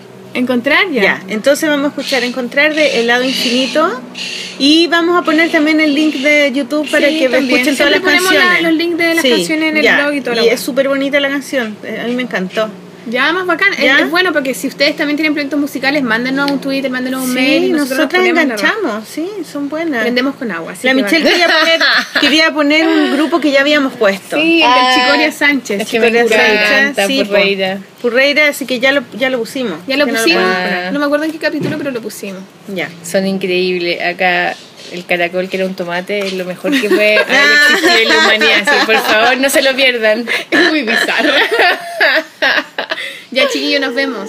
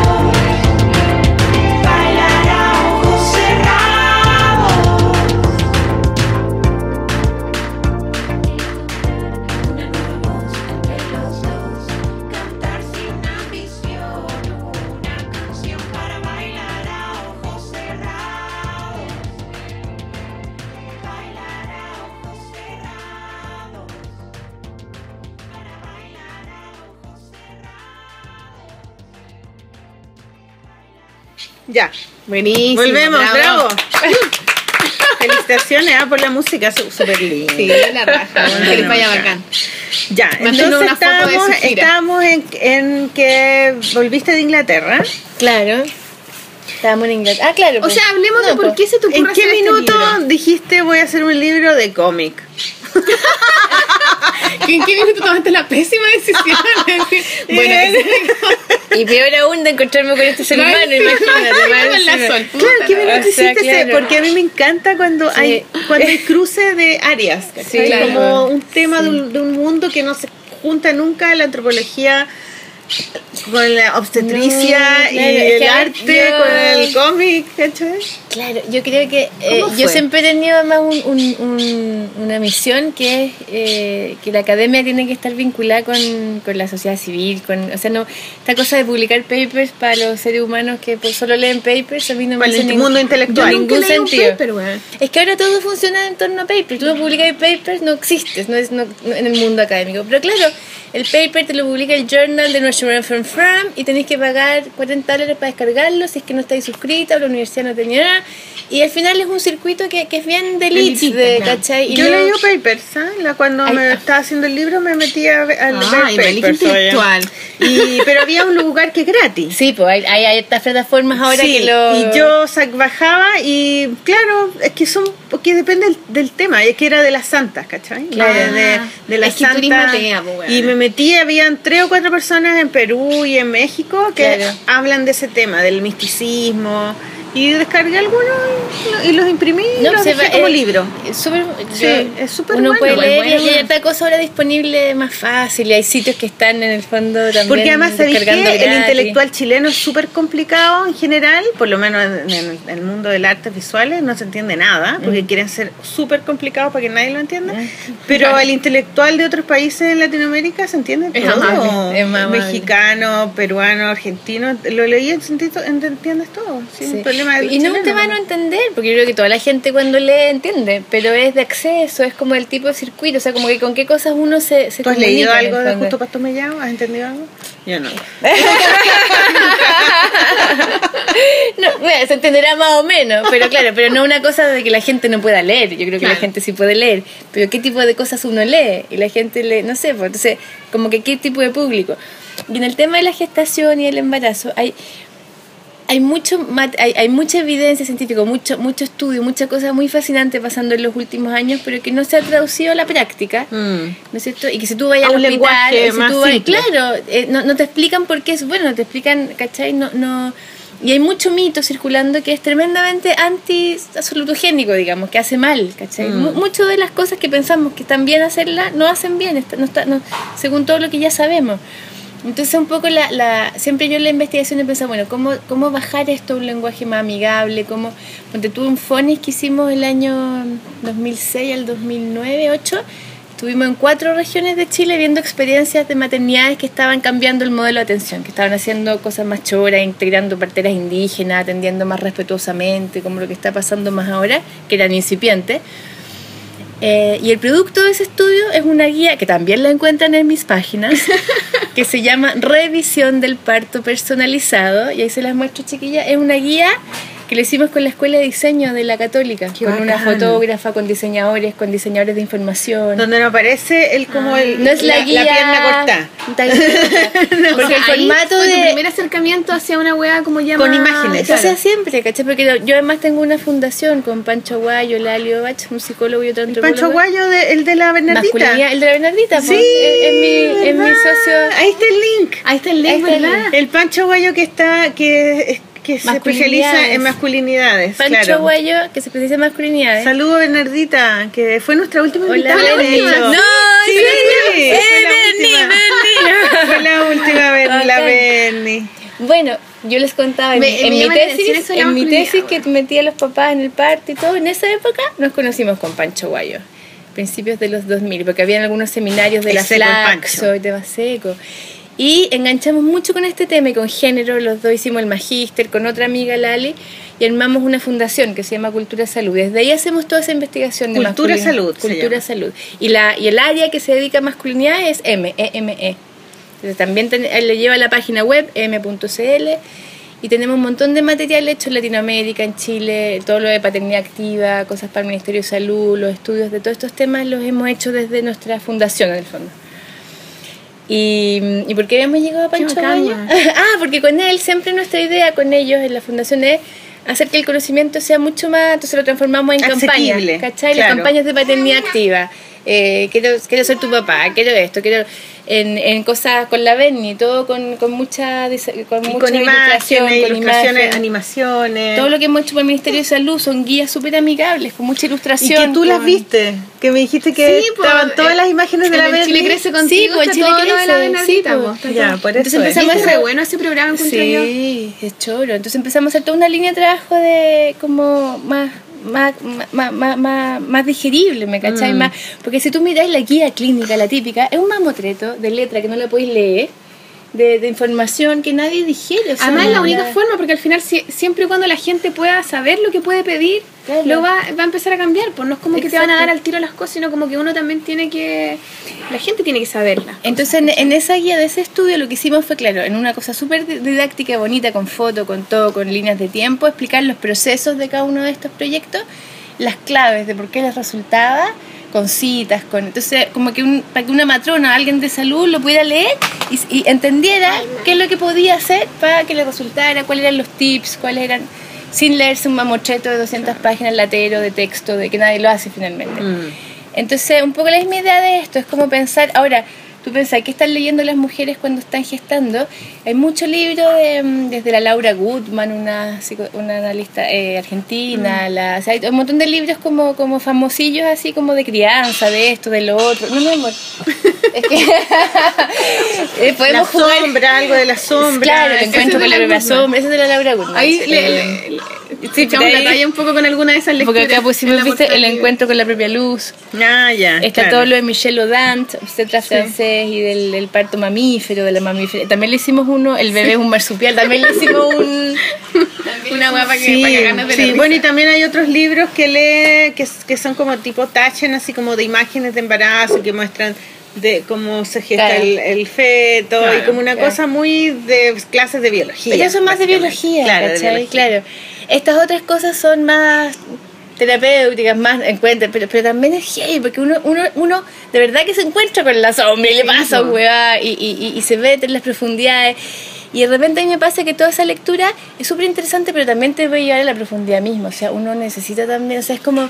Necesitas reírte un poco más y también Sí. ver a una weá como más como, sí, bueno, es verdad, eso, sí, Sí, como sí, sentirte un poco más ahí, ¿cachai? Sí, hay, hay como mucha, mucha, sí, hay, hay una cosa extrema como de esta cosa terapéutica, así como de llevarlo, que, que también... Como de hay- seriedad extrema, así Hay como... que tener cuidado, yo creo, porque hay mujeres que, que eso les resulta ¿Y en muy qué minuto tú dijiste hay que hacer un libro cómico con, la- con todo lo que El yo he- claro, entonces he dentro de esto, de esto mismo siempre fue como esta idea de hacer como cosas didácticas. Estamos en un proyecto europeo, además de parto, muy bonito, en que la discusión todo el rato es cómo hacer conocimiento más accesible, más choro, más dinámico, más... Y entre todas estas conversas, y, y tengo una amiga española, Leivone Olsa, una psiquiatra preciosa, que ha hecho muchos libros para niños, de lactancia, de maternidad, de... Mm. eh, con- así, y maravilloso, o sea, mi hija lo lee y él- han entendido muchas más cosas que con, con todo lo otro que han visto de maternidad. Y ahí O con- con lo que tú le puedes explicar. Claro. Y con Catalán entonces estábamos hablando de hacer libros. A ella le encanta el tema de la la ilustración Cata. y todo. Estábamos con la Cata viendo el tema y, y nos rayamos y fue como ya no, libro, empecemos con un libro ilustrado porque queríamos empezar a publicar más las cosas que estoy haciendo. Pero la decisión fue empecemos con un libro ilustrado porque es, es accesible, es es de fácil lectura, es entretenido, le puedes meter humor, no es esta cosa tan grave. Y finalmente estamos pasando, yo creo, un montón de mensajes y que la gente que se interesa sabe- va a poder buscar desde las claves que damos acá. ¿Y cómo encontraste la sol? A la Sol la encontré por una gran Tirada en una amiga. esquina, borracha. Mira, sí. Encontré. y de, ¡Ayuda! ¡Ayuda! Y corrí, corrí, pero tenía miedo que fueran delincuentes. Porque tú sabes que ahora hay mucho asalto. con esta- Afuera de Cataluña, así, lloviendo. No, a la Sol la encontré. Sí, Bueno, Por la Berni, es conocida, es muy conocida la Sol, pero, pero más que nada por una amiga en común muy querida. Sí, le mandamos Pati. saludos a la Pati. Mandémosle, Pati Sí, Núñez, te queremos. ¿Quién es la Pati? Te La mandamos Pati- muchos besos. La Pati, la Pati yo la conocí porque ella eh, fue pareja de un, eh, de un músico de la Orquesta del Viento. Ah, Y con la ya. Pati ella quedó embarazada de, de este, de este músico que es el greco, que es percusionista y todo. Y ella, ella tuvimos la primera idea de hacer algo como en donde ella me relataba su, lo que ella iba sintiendo estando embarazada. ¿Ya? Y ella quería que hiciéramos como un diálogo. Y yo le dibujaba, dibujaba todo esto y yo también le proponía cosas. Pero nunca nos resultó, yo creo que porque. Yo me acuerdo que la conocí en, en la, en Sí. el Más Deco Market, ¿esa? Sí, ella- ahí estaba, sí, claro, ahí estaba. que tú me contaste ya. Sí. Sí. Bueno, y entonces yo en algún minuto comento con la Patti que, que voy a hacer, que tengo ganas de hacer este libro y que estoy buscando ilustradores y la Patti me dice, la Sol, pero si con ella teníamos la misma idea. y ya yo había empezado a escribir esta cosa. Bueno, y ahí nos contactamos con la Sol y, y todo fluyó. Y además teníamos el diario de Patti y de otras mujeres, que yo tengo el mío propio, que es maravilloso. Yo también soy educadora prenatal, entonces le empecé a pedir permiso a muchas de las parejas que participaban para usar anécdotas, experiencias que contaban en los mismos talleres para integrarlo. Algunas me mandaron fragmentos de relatos escritos y hay varios que son parte de esto. Y tú eres. Dula. También. ¿Qué O significa eso- Dula eso para los auditores? Porque, como- suena a Tula. Soy Dula, O pero, a mula. pero ejerzo, ejerzo bien poco de Dula. O sea, no, Puta no- culiao, Pero ¿qué es lo que es Dula? Di- Dinos. Suena a tula. o a mula. ¿Eso generará rechazo o cercanía en la Sí, gente? porque la, yo digo que Dula, ¿qué es cercanía, eso? ¿Qué es parece, Dula? que, parece que cercanía sí, tú- Debería ser. Debería, ¿no? Pero ¿qué es lo que, Darte es, ganas. ¿qué es Dula? ¿Es una matrona? Ganas de Dula. No, no, es como una matrona laica, digamos, ¿no?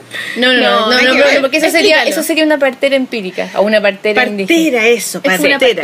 La, la, ma- la matrona laica en, en rigor se llamaría partera empírica, que son las que no han tenido formación profesional. Sí. Pero que son parteras, son, son matronas, o sea, saben y saben sacar guagua. Una dura no, no, no te sabe la técnica de, de sacar la guagua.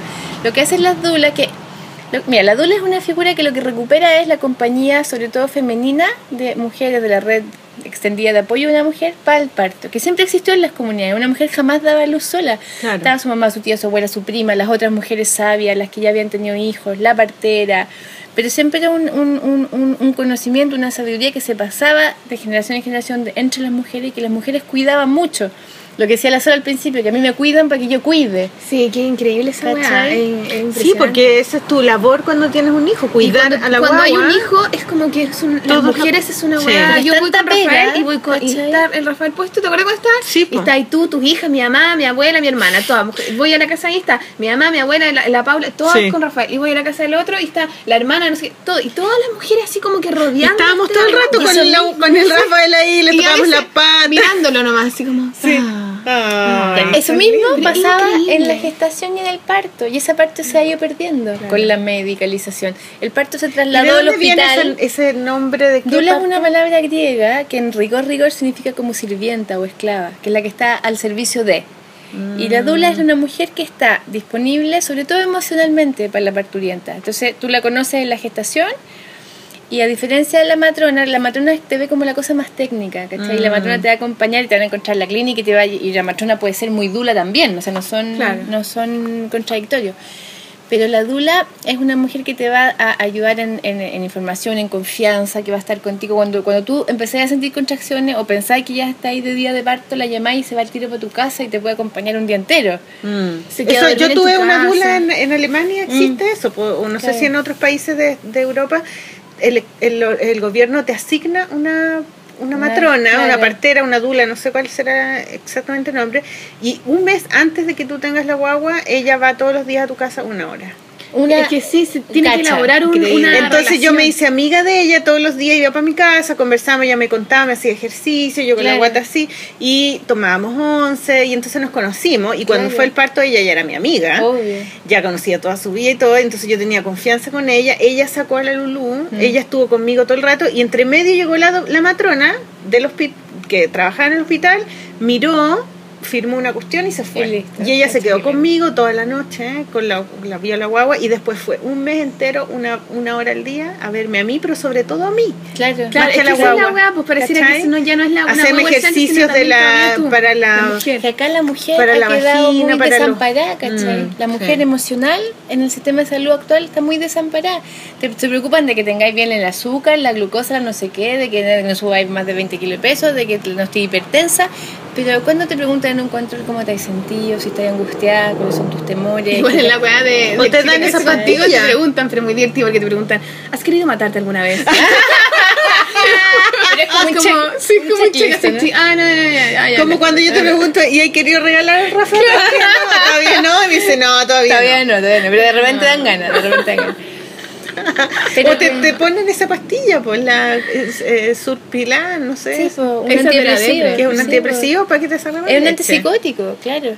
Claro, entonces es como, ay, sí, sí, estás deprimida, están todas deprimidas, tomas esta pastillita, pero no te estás haciendo cargo de lo No, que pasa, claro. pues, ¿cachai? ¿La pastillita qué? Se te va a pasar la pastillita y vas a seguir deprimida. Nada más que no sirve para nada la pastillita. La Yo- yo depresión postparto no. ha aumentado increíblemente. Hay- En el país ahora es heavy, pero que la primer- una causa de muerte heavy está siendo el suicidio postnatal. Las mamás se matan después ¿En de serio? guagua. Sí, está pasando en varios lugares. Está aumentando el suicidio de Y tú dices, ¿qué pasa? ¿Por qué se puede matar a una mamá recién dando luz? Porque está desamparada, pues, ¿cachai? Sí. Porque nadie le ha preguntado cómo está ella, porque no se siente capaz de cuidar a esta guagua, porque es mucho, porque un montón de Es cosas- mucha la Porque la supera, pues, la mucha supera, claro. cambio La angustia, el miedo. Es que uno siente mucha angustia y mucho miedo porque te da miedo de que la guagua le vaya a pasar algo, de que se vaya a morir, básicamente. ¿cachai? Y nadie- es tu responsabilidad nomás. Porque tú eres la madre. Tú eres la madre. tú Entonces, sabes. como que. Pero esta super No, hiperbolización de la madre y toda esta weá es muy difícil de llevar, ¿cachai? Entonces, y nadie se preocupa de que esa mujer esté sana. Sí. eh, Y de prepararla por último para esta y weá tan estamos, grande. y estamos desamparadas, hemos perdido todas estas redes de ¿cachai? esta tribu, de que antes nos sostenían pues para ser mamás, ahora no, Bueno, y pues, ahora reglas- también, no, ahora las no solo abuelas trabajan, pues, La- trabajan, Sí, pues, entonces la abuela tampoco puede estar todo Y la el día familia. O, oye, o te- tiene Alzheimer. Está vieja. No le podéis pasar la O está claro. empastillada. O está vieja porque las mujeres ya O los han niños tenido más viejas más vieja, entonces Claro. ya son abuelitas que no pueden hacerse cargo. O no como ahora antes la que gente además ya no viven todos juntos, para vivir al Sí, otro lado las de la personas que viven en lugares o otra ciudad. o Bueno, a ti te tocó un poco eso. Sí, pues, viviendo en yo vivía Alemania. Alemania. Entonces ya no estáis en la tribu para criar y es muy peludo criar solo crío. Eh, todavía tampoco estamos en una sociedad en que digamos, eh, la corresponsabilidad, estamos todos criando. No, es que eso debería, ese es el futuro real, pareciera, Sí, ¿no? pues, Como donde la Como guagua... ahora que está, es está el Rafa con el, con el Ray Claro. y, y tú estás No, pero el nerviosa. papá, pues. Ay, no, es que... Pero también, Ay, no- no te- todos Deja que se esté con el papá. No, pero yo Le dejaste yo- la mamadera. Yo le, yo le dejo la guagua. Ya, pero entonces es- no te es preocupes. el hambre, es el hambre. va a llorar de hambre. Gordo, ya está gordo, ya no te preocupes. Le Tiene, un reserva, tiene reserva. Me dijo, no, le, le, meto Que le, chan- que le chante un yogur. Tiene tremendo. Un jamón. Jamón, jamón. Una mortadela. Comida china. Que se pide una comida chica. Que ahora que le gusta tanto la comida china. Ay, Qué divierte. Bueno, ya, entonces tú dijiste La Sol. ¿Habías leído tú libros de cómics? Sí. ¿Novelas sí. gráficas? Sí, tenía, y tenía, le llevaba, la Pati me había regalado La Mujer Elegante y todo. Vamos, que se puede. Sí, sí, bueno, y soy amiga de la Benny también, pues sí, por Pancho. O sea, bueno, que es ilustradora ya sé, pero, pero me gustaba mucho, sí. Y estoy retomando como toda esa cosa de, de cómo. Bueno, he trabajado, como te contaba, con otra amiga que es fotógrafa, con siempre De pensando un poco como. como Bueno, es que tú estudiaste arte, pues sí, Sí, por ahí también pues, hay una está. cosa Yo no de sabía que había esa estudiado hueá, pues. arte, pues qué buena. Ah, cosa que no es Y pura. Fue divertido igual, porque no el proceso como Yo me acuerdo también cuando tú me es- contaste, Sí, me dice, pues. oye, hay una loca. No, y lo más. Hay una loca que, que quiere hacer un libro conmigo. No, y además que es como la Sol, partera. espérate, empezamos en junio La 2015. Señores y señores, seres humanos, eh, auditores. Sí, pues. Junio 2015. Y la Sol, no, guau, yo, cha, cuando, no, che, no, No. yo no cacho nada, esta weá, chiquillo. Ni cagando, ni No, cagando. ni ¿Tomar cagando. vino? No. Entonces, las primeras reuniones con la Sol eran contándole todo esto, que, hablando de que lo que sería un parto, que lo que sería, ¿cachai? Como todo. totalmente ajena, totalmente ajena. Y la. Sol súper entusiasmada porque era como, oh, no cachaba nada de esto. y, eh, Igual ya te habías casado. Sí, parece que sí. Porque la sola, ella puede parecer muy hippie, pero en el No, fondo, en el fondo, sí, es una vieja lleva- cuica. O sea, sí, le ella lleva- quería casarse y tener hijos después de casarse. Claro, al tiro, Igual, tener hijos rápido. venía después de casarse. Claro, Estaba ahí. Estaba ahí como lista para. No, sí, yo siempre quería tener hijos, sí. Pero lo divertido es que yo le dije, estos procesos son siempre criatureros. Siempre alguien sale esperando guagua cuando se mueve. Siempre, siempre, siempre. En todo proyecto alguien queda... Y yo ya estaba con mis dos hijas listas, así que o eras tú o, la eras tú. Ah, a ver. Yo te dije, ¿cierto? Vaya a tener una guagua ahora. Esto vaya. Aquí te va a hacer Bueno, una y ¿Te guagua. acordás que lo hablamos también? Yo te dije, yo creo que cuando termine el libro voy a quedar embarazada. Sí. fue, me tocó antes. Fue antes. Pero y fue de hecho, weá. cuando nació Rafael, el libro estaba yendo a imprenta. Pareciera que sí. No, Sí, pues, en diciembre. qué bonito. En diciembre, pues. Terminamos de corregir la última. Noviembre, por, el Rafael nació en noviembre. Noviembre. Terminamos de corregir la última, ¿te acordás? Sí, en un- sí, pues yo te decía, por favor, se me va, se me rápido. Apurémonos. A mí una de las cosas que me llamó mucho la atención cuando la Sol me mostró eh, la manera en que ustedes trabajaron juntas, yo la Sí, encontré po, alucinante. decir. Que, que en el fondo la historia no es que tú hayas escrito un libro, donde puedes escribir un libro, toma, dibújalo. No, claro, no. no fue como una parte y la otra po. se lo, se claro, juntaron, inventaron juntas la Sí, historia. Sí. Yo después puedo sacarle fotos al storyboard de la wea. Y el storyboard es porque primera vez que hago storyboard. además. bellísimo. O sea, yo encontré que el storyboard chiquitito, pero todo exactamente y es como, que es el libro. De la, de la sol tijera. Eh, Nos juntamos en el café del GAM. Sí, nos juntamos. porque como yo tenía, yo al principio tiempo. yo tenía una, una estructura pero muy general y la fuimos, la fuimos desarrollando eh, reunión tras reunión tras reunión en el GAM. Entonces Sol llegaba con su estuche. Yo una vez me quedé con tu tip top, fue terrible, ¿te acuerdas? tip top, tijera, un stick. Entonces, porque Ultra armando el story. sí. Sí, súper mal, me encanta, me encanta. Pero es que porque así podíamos ver en, en lo Sí. concreto. Entonces íbamos armando, dibujando ahí en vivo, las dos juntas, ¿cachai? Y de repente, no, esto sí es que no queda acá. Entonces tijera y lo corríamos para más adelante y metíamos un, un cuadrito nuevo. pa' me- y así, reunión tras reunión. Entonces avanzábamos un poco para dónde iba la historia. Los, los, los personajes, la Sí, familia. Hablando, ay, pero. ¿cómo es tu familia? ¿Cómo te imaginas este weón? Ah, no, yo creo que está así. No, esta familia debe ser un poquito más pituca que esta otra. No, porque era ¿Cachai? todo Sí, una Porque po. claro, yo uno, si, si uno te escucha, un auditor te escucha, tú decís, ah, esta galla va a hacer un libro explicando todo lo que nos ha explicado ahora sobre los partos, sobre cómo es la, la maternidad y el ser abuso en los, en los, en los hospitales. Entonces, pero nada que ver, o sea, este libro tiene nada que ver con eso. es una historia, es una narración como un cuento, como Claro. eh, de una de una pareja que tiene que cada una tiene su familia y que y- Les quedan sucede, embarazados. claro, esta weá, y cómo van viviéndolo y las cosas que les van, las- los miedos, y las como ella decide tener su parto y, y entonces entre medio como que meten la puntita de, de, de dar como esta Algunos información tips, claro. Claro. más científica Yo creo que es más que nada como abrir también la curiosidad de la Sí. gente que va a leer esto y claro, tú podís, vaya, y yo creo, idealmente que es como con una duda, con una weá, hoy me gustaría saber más de esta weá, y ahí capaz que te metías más y te informáis de otra forma, Claro. ¿cachai? Pero es como sembrar esa, ese bichito de curiosidad de decir, a ver, en verdad quizás yo quiero vivir un parto diferente, o a ver cómo es esto, en verdad a mí también me da miedo. claro porque la gente como que se entrega sí. al, al, al ginecólogo o ginecóloga Sí, que le recomendó a alguien o su mamá o No que ella encontró decisiones. en el- la lista Claro. de que habían y le crees a ojos cerrados, porque uno le cree al médico como que si fuera Dios, ¿no? Claro. Entonces, no te preguntes si no, es que mi doctor quiere que, ¿cachai? Entonces, este libro ¿Qué es que bacán quiero yo al porque final, cachai? es como, oye, espérate, Sí, mira. y al final el último, elegir, el último, el último apartado se llama Encontrando el camino propio. ¡Chachán!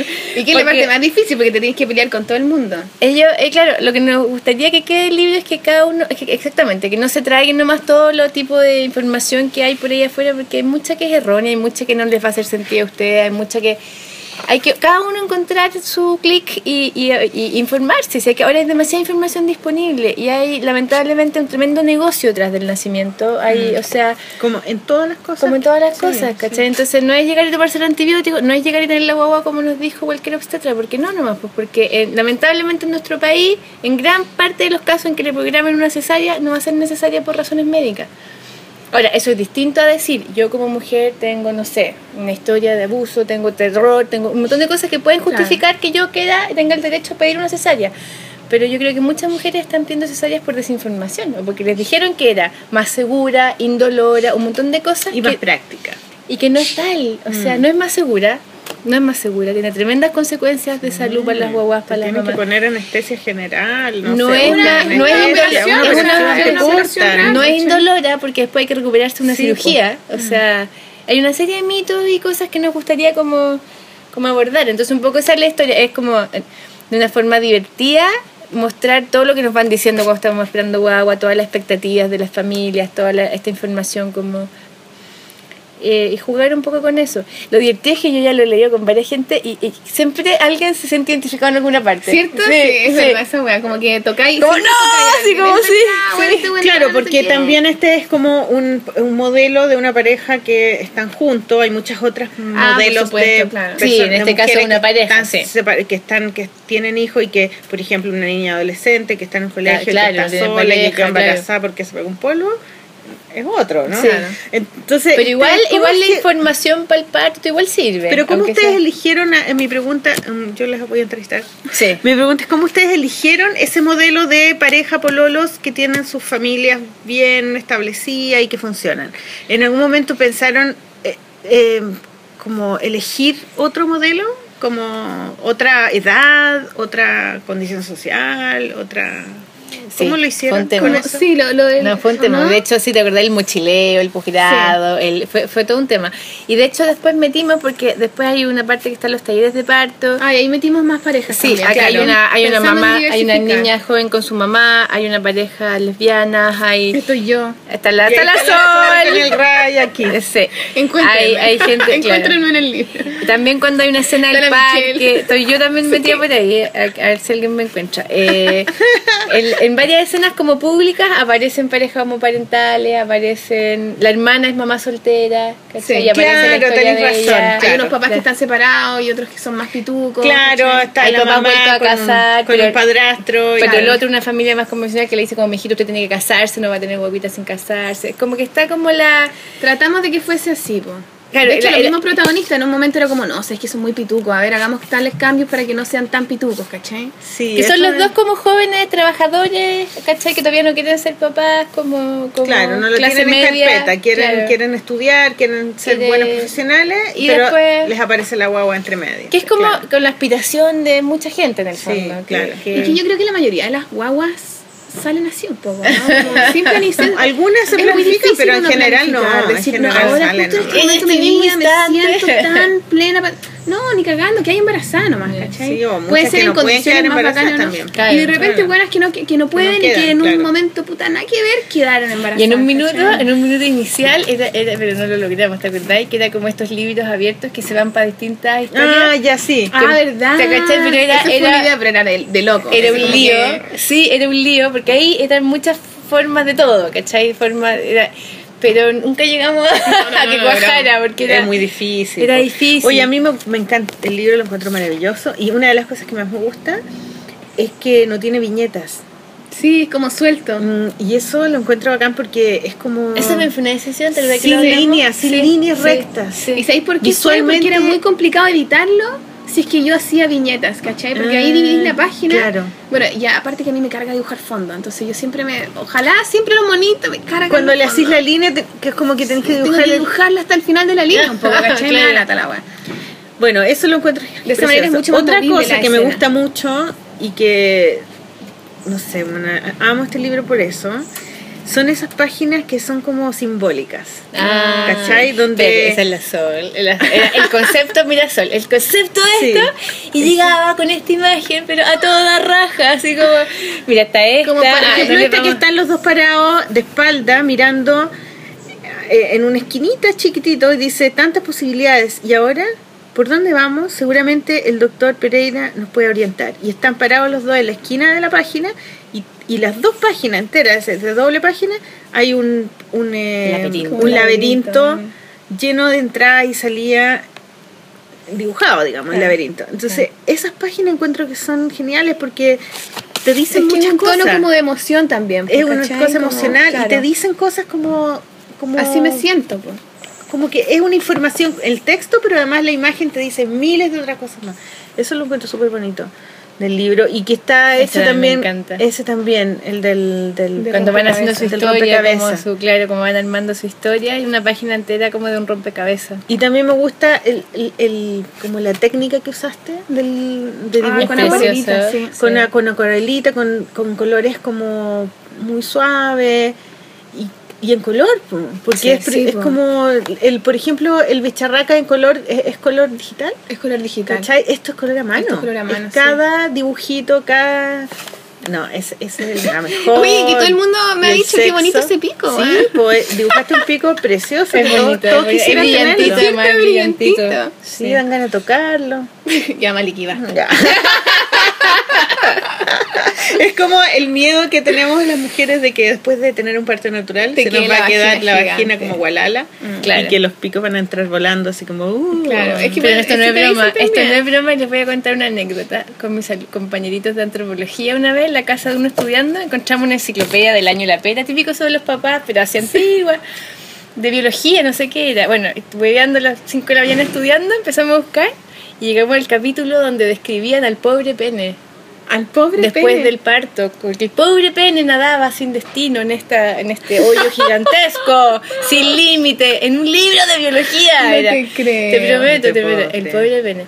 Y eso quedó la talla para siempre, pero está muy instalado en el, en el imaginario colectivo. claro pues la mujer dice ah no me prefiero que me hagan un tajo en la guata a que me deformen la vagina Por el Sí. pene, ni siquiera por mi vagina. no por, el pene. porque el- al gallo le Es gusta que no, la, no, la y- está toda esta cosa de que si no te- el hombre te va a dejar porque tú Sí, ya no lo te va a dejar satisfaces, por una más joven que tiene la Es que es porque te tenés que preocupar de ser mamá y además de que el weón no se te vaya. Claro. Y la weá es Y de quedar guapa. Claro. No, y en la Claro, porque después todo el mundo, oye, porque claro, tenés que estar regia, regia. porque además ya no, tenía te hormonas sexuales tenía hormonas para poder dar teta nomás Pero en mucha clínica te regalan el pack del centro estética con descuento cuando salís de la ah para que te lo que te cosan el, el No, y para No, meterte para tú regia después de la guagua, tratamientos de Para que no te deje por de- una joven.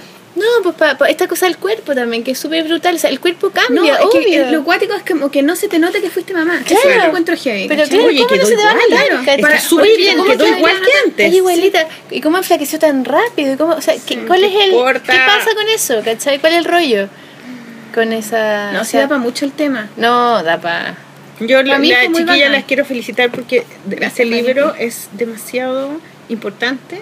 Como bonito. no hay un libro así en el mercado, no, no hay, no existe. Y además es súper entretenido de leer, como que lo leís pa, al tiro, te, te cagáis de la risa, pero además te dice cosas que son súper importantes algo de queda, saber. algo queda. Y para todos, no solamente para las mujeres, para los hombres y las mujeres. Para yo también creo. Ah, y acá también hay un papá ser. que es bien power, él. Miguel es bien choro. Sí, pues. Porque él también, claro. Sí, pues Miguel es y, además- y quiere ser protagonista y está en ¿Cuántas todas las páginas tiene? decisiones. 150 páginas. Sí.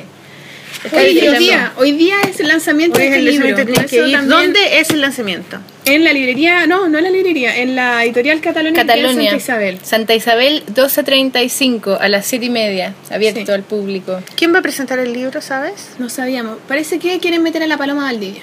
Ya. Ah, mira, qué bueno. Bueno, yo. Todos tenemos que ir. Tenemos Qué que bueno, qué bueno. Es que leí recién el mail. Ajá, Por bacán. eso. Ya, hay que ir a- al, al lanzamiento. Así Hay que que ir la al felicito. ¿Y tienes alguna un proyecto en mente como de. De, seguir- de hacer otro libro que tenga que ver con, con esto o por ejemplo no sé quizá un libro que tenga que ver con los partos de los hospitales o Eh, con, con la Sol tenemos ganas porque esto, esto es, o sea, el eh, esto es es el gestación y parto, pero tú cachai, después nace la guagua y darte a todo lo que te dice, lo que hay que hacer, lo que no hay que hacer, el colecho, el no colecho, que no lo malcríe, que no lo tome tanto en brazos, que le a salir mamón, que no... de- o sea, sigue esta misma cuestión como de, de, de controlar. Lleno de mitos. de, ¿Cachai? Claro, Mm. que es súper difícil. Eh, entonces viene la, la guaguita chica, después va creciendo, después viene la educación. O sea, hay como toda una serie de hitos en la crianza y en el desteto, una serie que son súper el último que- libro es como elegir un buen asilo Ponte tú, ponte el último libro que van a hacer ¿Cómo en decirle que se vaya de la casa? Claro, a los 36 años, ¿cachai? Claro. No, pero no está ya. Sí, por eso que metimos a todos los personajes, a las familias, a los hermanos, a lo porque Claro. queríamos que sea como Sería que, que se vaya. que, que vaya creciendo. Y de hecho, bueno bueno, vaya a tener que esperar un rato porque la Sol está un poquito ocupada sí, Ahora. sabemos. De hecho, me tengo que ir ahora. A dar teta, tiene que teta. mamadera, la mamadera. ¿Por qué va a llorar? No, eso que quedó, ¿cachai? Que la última página está Sí. como lo que no se vio, son como escenas de ¿cachai? como tips así como, como, como tips, cuando pero termina una el película de. Pixar Claro, y sí, están claro, los claro. pedacitos así de qué pasó después claro, ¿Viste? está genial está Sí. genial No, les así que ahí nos felicito encontramos, nos encontramos en Catalonia para y felicito a. Catalonia por sacar libros A la tan Cata originales. súper buena onda. Cata, toda la sí, originales, la son muy, muy buenos. La Catalonia la, la lleva. Ya, Entonces, recomendemos. recomendemos. Vamos a recomendar unos libros. Yo tengo hartos libros que tú sabes que pedí por Book Depository. Encontré esta cosa Que te maravillosa. volviste loca. Es que, ¿sabéis qué? Siempre eh, siempre pensaba que era algo que yo no hacía porque era muy caro, ¿no? Y, y ahora caché que en realidad si no existen los libros acá, eh, no sé, pues dejo un poco de plata Sí, para pues. eso. Y, y en realidad no son tan caros los libros. eh, cuando los pides en Book Depository no, no te cobran el envío. Solamente que llegan muy tarde, hermano. Pero da lo mismo. Pero si no estoy apurada, lo mismo. Da lo mismo. Entonces, eh, el- he pedido muchos libros de mujeres dibujantes. Gracias. Pero el que quiero recomendar hoy específicamente es este. Que no es de cualquier mujer. No, pues. Es de la Este gran libro, mujer, este gran de amiga, la gran- gran taquillísima. Se llama La mano del pintor de nuestra gran amiga y colega argentina María Luque. María, Luque. Luque. ¡Uh! Hija de puta que lo lograste. Está copado, está está copado tu libro, copado. Oye, La mano del pintor es un libro, pero mira, ¿sabéis que aquí dice 22 mil pesos? Oh, y es mucho más grande que el tuyo. Puta la weá. Bueno, eh, y es argentino más encima. bueno, María Luque, felicitaciones. Felicitaciones porque Sí. este libro es una joya, es súper bonito. O sea, tiene una... ¿Y ese tú lo pediste por Book Deposit? No, pues este lo compré en Plop. Ah. De hecho, no es, esta copia no es mía, se la compré a mi sobrina de regalo Yo voy a cumpleaños. adquirir prontamente ese libro. Y se lo tengo que regalar, pues, o sea, lo compré, por eso no te lo puedo prestar. Entonces, eh, La mano del pintor es un libro precioso porque eh, mezcla autobiografía con Fantasía historia, un poco, ¿no? con fantasía, pero con historia de, de Argentina. Porque ella, a, partir de, una, de un hecho autobiográfico, que es muy importante en su vida, que era que su abuelo, su, su abuelo y su, pa- y su padre y su- toda su familia, los hermanos son, son no, no son hermanos, su- la familia de su padre son todos médicos. Y ella y sus hermanos son los únicos que no, que no son, que eligieron otras profesiones. Y en la casa de ella había un cuadro que era de un pintor argentino que es muy conocido, que están sus cuadros en el museo, y que se llama, eh, el, el pintor se llama, ¿cómo se llama? Chucha, no me acuerdo cómo se llama. Pucha, ahí dice, po. ¿A dónde acá? que le ¿Lo estoy quitaron que le quitaron la mano que le que le cortaron la mano un pintor manco atrás atrás Ah. López. Cándido López. López. ya Cándido López es un pintor es un pintor famoso en Argentina porque pintó escenas de la guerra tripartita que es una guerra que eh, se, Ah, Paraguay. Paraguay Brasil. Uruguay Ah, Paraguay, Uruguay y Brasil Argentina. Argentina Sí, o eran ¿no? cuatro no sé bueno la cosa es que el- esa guerra eh, en esa guerra murió mucha gente y eran como todos en contra de, de Uruguay creo creo Todo en contra de Uruguay, sí. ya, entonces esta, este, este cuadro que ella está, él tenía en su casa era de un pintor que su abuelo le había cortado la mano porque había perdido la mano en batalla y él le había hecho la operación. Y, y este pintor le había regalado esa pintura. Y esa pintura estuvo siempre en la casa de María Luque y ella siempre escuchó esa historia. Entonces, como buena artista curiosa, empezó a investigar y, y ella inventó esta historia como que, como que el espíritu de Cándido La López venía a buscar. la venía a buscar y le pedía a ella un favor. Y eso lo encontré genial porque es su vida real, pero también hay todo un tema de fantasía, de que se le aparece el muerto, precioso, como una cosa de niños. Pero también cuenta la historia de la guerra y ella se metió a investigar, eh, eh, fue a la biblioteca, vio las cartas de los soldados, Se puso matea a la matea total y ella armó esta historia entonces cuando cuenta la, la parte de la historia de la guerra es fidedigna ¿cachai? entonces también está contando la historia de Argentina entonces es un libro muy rico ¿cachai? como muy sustancioso como que y además es entretenido está hecho con lápices de colores o sea está todo en color con un dibujo como eh, muy eh, Estilo María Luque. Estilo. María Luque como, como de monitos sin, no sé, po, eh, como, a ver, ¿cómo se puede decir? Como el estilo naif. Claro. Eh, y me gusta mucho cuando, cuando ella hace escenas grandes donde hay muchas cosas pasando. Esas son las que más le gustan, yo creo, también hacer. De hecho, la portada. Sí. Toda la portada con la parte de atrás. Y todo pintadito a mano, ¿no? La cagó. Oye, la es pega. tan bonito el libro y además ella, hay que sacarse el sombrero porque ella lo, lo editó con un sistema donde la gente pagaba por editarlo. Ah, sí, po.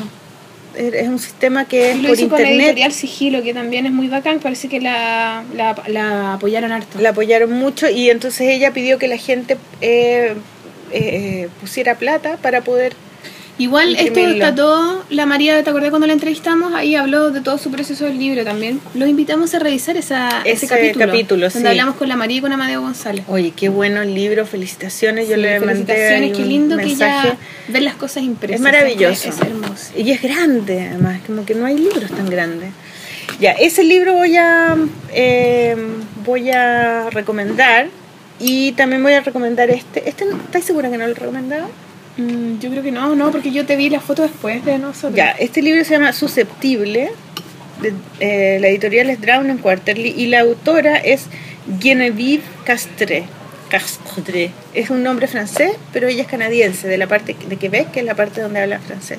Este libro me lo recomendó Power Paola.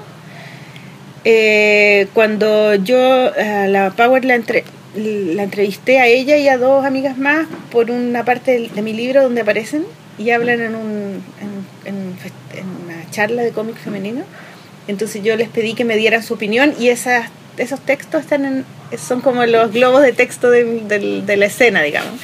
Y entonces nos estuvimos escribiendo mail harto rato y entre medio ella me dice, pucha, me dice, yo pienso en este año y me da mucha pena la muerte de Genevieve Castre, que este año, pensar que este año se murió eh, Genevieve Castre, que a mí me encanta su trabajo y tan jovencita se murió de cáncer, cáncer a- al páncreas. Y yo no la conocía, pues. entonces me metí a internet y tenía un libro publicado que se llama Susceptible y ella ¿Y murió solo publicó ese libro? solo publicó este libro. Creo que hay cines, como fanzines, y el libro es, me llegó al tiro una- un mes después, y el libro es maravilloso. Se parece mucho a eh, el dibujo de... Gaya. Sí, te lo voy a pasar porque ya lo leí. Al, al dibujo de, em, de la canadiense que me gusta a mí, la, mm, la que hizo el, eh, Julie Doucet, que es Ah. como la gran dibujante del cómic autobiográfico femenino, la madre de y se parece en el estilo de dibujo, como los monitos cabezones, me gusta la manera en cómo hace los globos de texto, que son como unas como unas eh, lagrimitas. Y ella es una, la historia es como una memoria de su infancia, que ella, su mamá fue una adolescente que se quedó embarazada, la tuvo muy jovencita, y era muy irresponsable, buena para el copete. Como eh, que la abandonó un poco. un poco abandonada y como con una infancia muy pobre y como muy sufrida, ¿cachai? Entonces ella hace una memoria que no es fácil de hacer porque tenéis que un poco dejar a la luz como ese abandono y esa falta de amor, Ese ¿cachai? dolor al final. Ese dolor y tenéis que dejar al descubierto a tu mamá, que no es fácil hacer eso, ¿cachai? Porque ellas, según lo que yo leí, después que hizo el libro, cuando hizo el libro, ella no tenía ninguna relación con la mamá. O sea, ella en algún momento se fue de su casa muy joven y no quiso ver nunca más a su familia. Y ella armó su propia familia, tenía una hija, de hecho, cuando murió.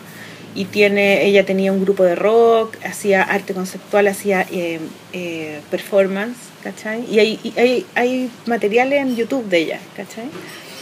Y, y el libro es súper valiente porque no, no es fácil hacer eso. Además es una edición muy bonita, es tapadura, está súper lindo el y libro también tiene mucha, por también. ejemplo, tiene muchos dibujos también simbólicos, como lo que yo te hablaba de tu libro, donde ella está contando algo, pero en los dibujos está contando más, como poesía, ¿cachai? Ay, quiero.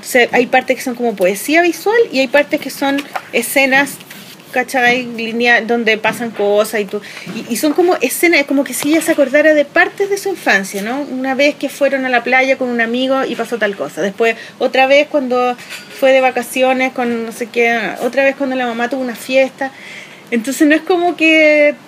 Son como, como, la, como funciona la memoria, ¿cachai? Como así, como unas unos imágenes. flashes, claro. como peda- pedacitos de película, ¿cachai? Que no sabéis si... Entonces el libro es maravilloso, lo súper recomiendo, Susceptible se llama, ¿ya? Pulento, loco. Ya, ¿cuál es el...? Oye, entre medio la, la Michelle nos trajo un plato de comida. Sí. de- Hola, gracias. Qué Sí, rico. gracias. Oye, son unas lentejas y están mortales. Mm.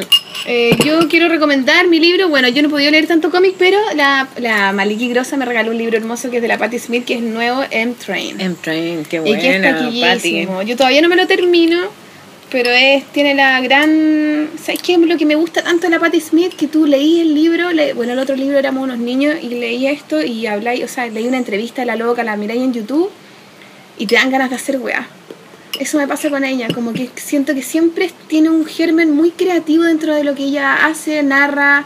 Hay una weá muy fértil en ella, ¿cachai? Entonces yo leo esto, que es muy bonito porque habla como de su vida actual, ¿cachai? De cómo ella vive un, un cotidiano, de los sueños que tiene, las weas que hace, de cómo se pone a escribir, de qué es lo que la inspira, de qué es lo que recuerda. Es como el libro que sigue el otro, porque el otro ella contaba su, Su- como su, su adolescencia su adolescencia, en Nueva como- York y este Claro. es el que sigue, digamos. Y es como ella llega vieja, ¿cachai? Entonces verla en ese lugar es muy la raja. Y ver lo simple que es, ¿cachai? Y cómo se sigue preguntando cosas y sigue manteniendo su cabeza tan creativa. Es muy inspiradora la weona. Yo Y ella también hace mm, hace eh, hace música, hace collage, Sí, hace- po, sigue. claro, no solo eh, hace pues escribe, saca fotos. Y Es como un una artista weá. muy orgánica. Y lo que más me gusta es que es de una generación en donde los buenos se morían a los 30, ¿cachai? Sí, pues muchos de sus amigos se murieron. Y ella es, es como una sobreviviente de toda esa weá. Entonces Porque ella tiene cara de yankee, pero ella nunca fue. Sí, pues. Y eso, ¿sabes que me gusta en verdad? Porque creo que ella como que tiene una responsabilidad en su creación.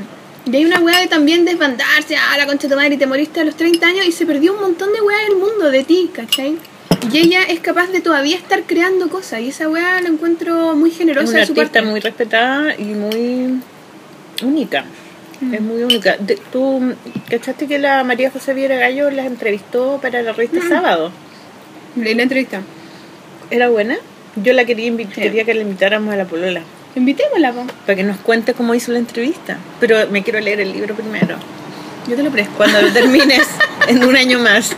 Puta la weá, no si lo presto. Es que, bueno. No, sí, no hay que dar explicaciones. Mm. Entendemos que no tienes tiempo de- ni de tirarte un peo. No.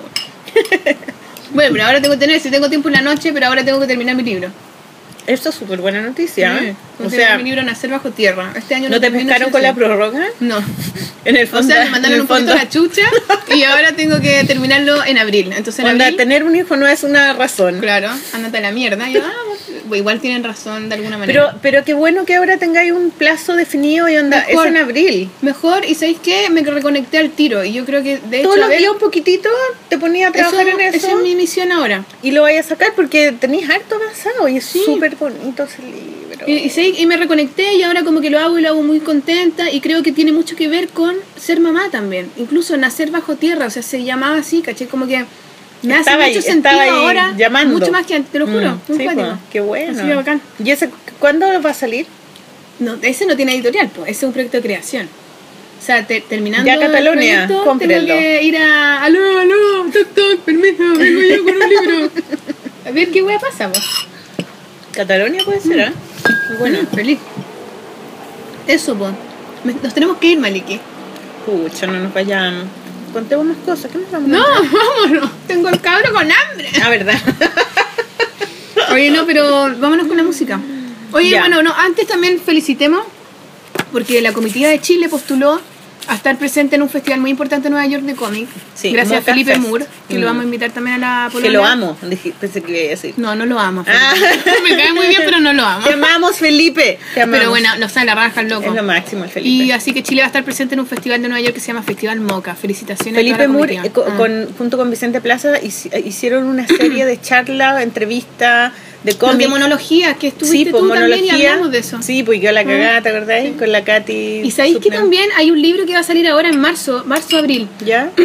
que es el libro de la historieta chilena, que Mm. también lo recopila eh, Carlos Reyes y Claudia Donde yo no quise aparecer Donde tú no porque quisiste aparecer. no quería estar involucrada con Carlos Reyes, Sí. por razones que todos Fome saben. igual, pues bueno, porque es una recomendación de todo. Fome lo que me hicieron ellos, así que yo no quiero también, estar pero, relacionada con él. Pero, bueno, esas esas son weas que, imagínate lo, lo, lo o sea, la wea estúpida de, de esa...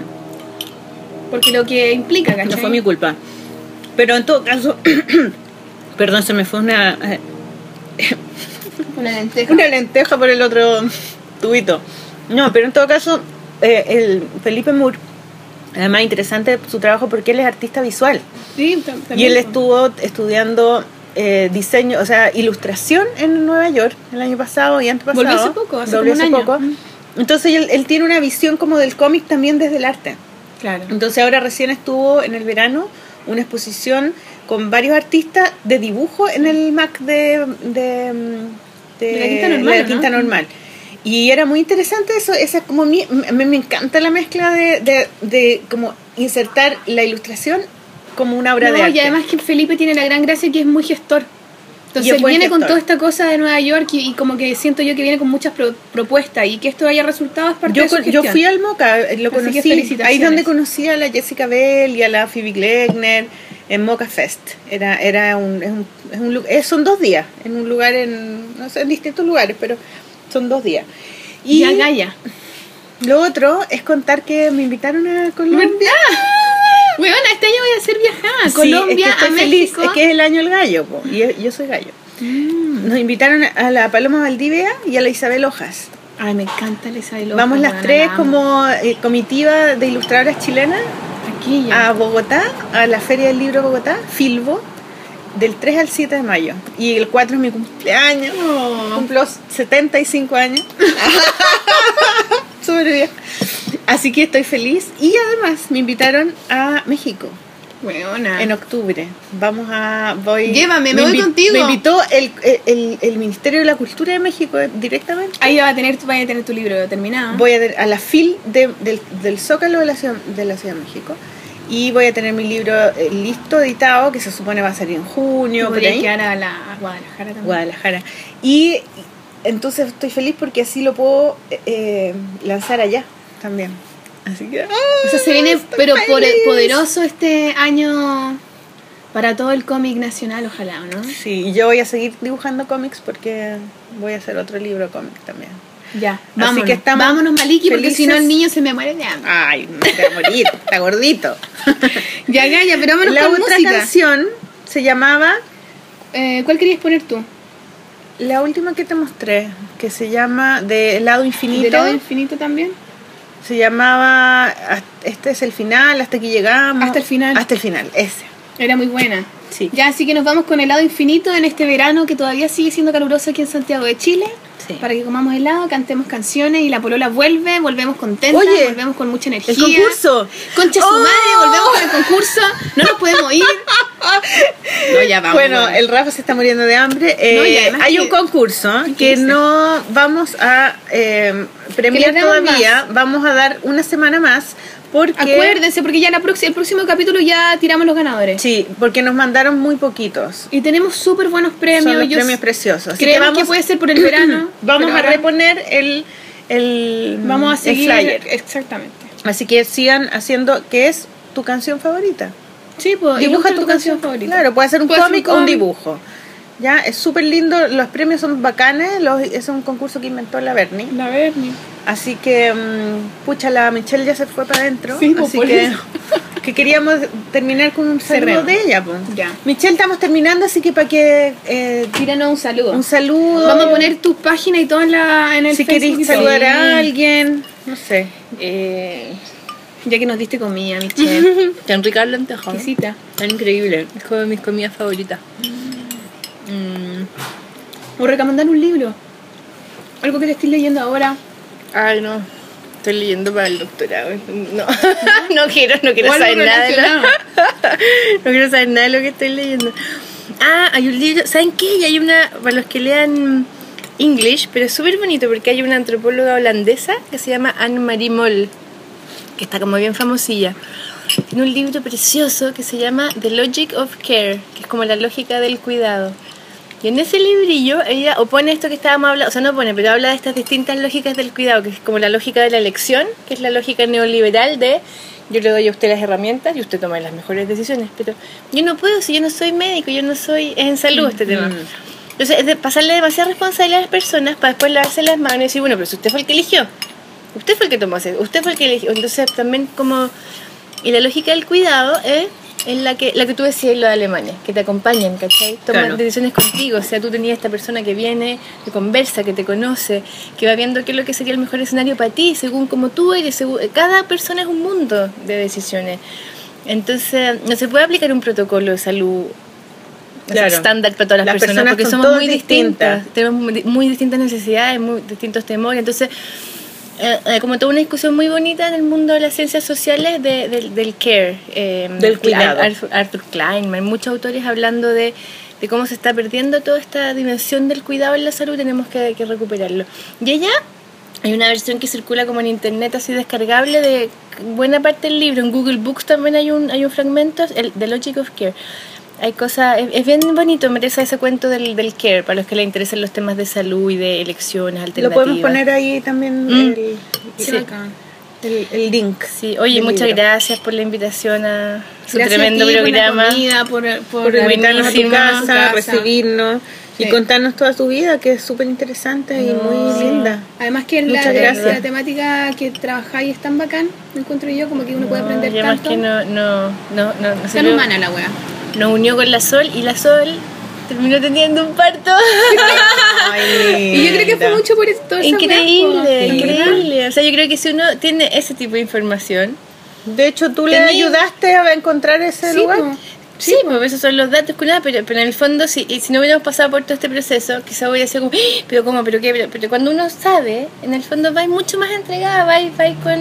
Sí, Ay, yo me po, imagino que cuando te dieron la opción y te la mostraron fue como, yeah, como... Sí, po. sí, lo máximo. ¿Cachai? Pero porque ya tenéis algo de bagaje en el tema, ya... o sea, ya, sabéis lo que un poco lo que quería, lo que buscáis. Claro, porque tampoco pensemos, solo para terminar, pero con todo lo que hemos visto y el parto tan medicalizado y todo, o sea, una mujer que lleguen y lo ofrezcan, tener una cosa así como súper guay y todo, te puede dar susto también, porque no tenía ese referente, no sabéis Claro. si sirve, no sabéis si es inseguro, si es seguro, si... No tenéis historias que te valen nada. Claro, ¿cachai? Y acá lamentablemente tenemos muchas más de esa historia, de ese tipo de partos muy intervenidos y muy poco protagonistas que de los otros. Entonces esas son las historias que más estamos acostumbrados a escuchar.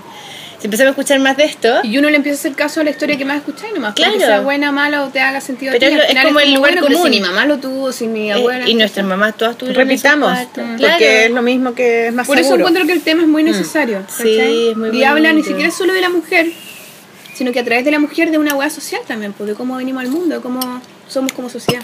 Lo que hablábamos, el rito de paso. Mm. Es la bienvenida que le damos a los seres humanos.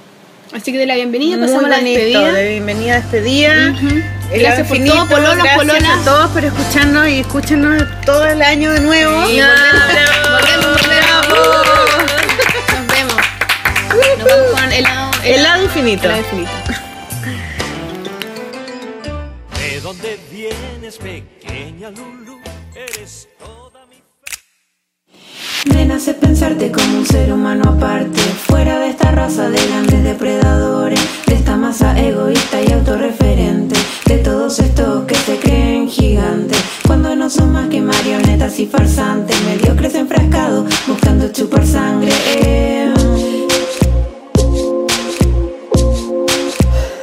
Me sumerjo en este mundo poco saludable, tibio malandrín disfrazado de amigable. Sale la charla confiada y disfrutable, solo lo trivial, sin estómago y sin hambre. Traigo mi monólogo, pienso para afuera, canto para exorcizar, sacar lo que me quema, me arde el trauma en el alma, me desarma. Lo llevo como llave que abre y sangra. Pregunto quién será el que me saque del mal viaje. No será Dios, ese no sabe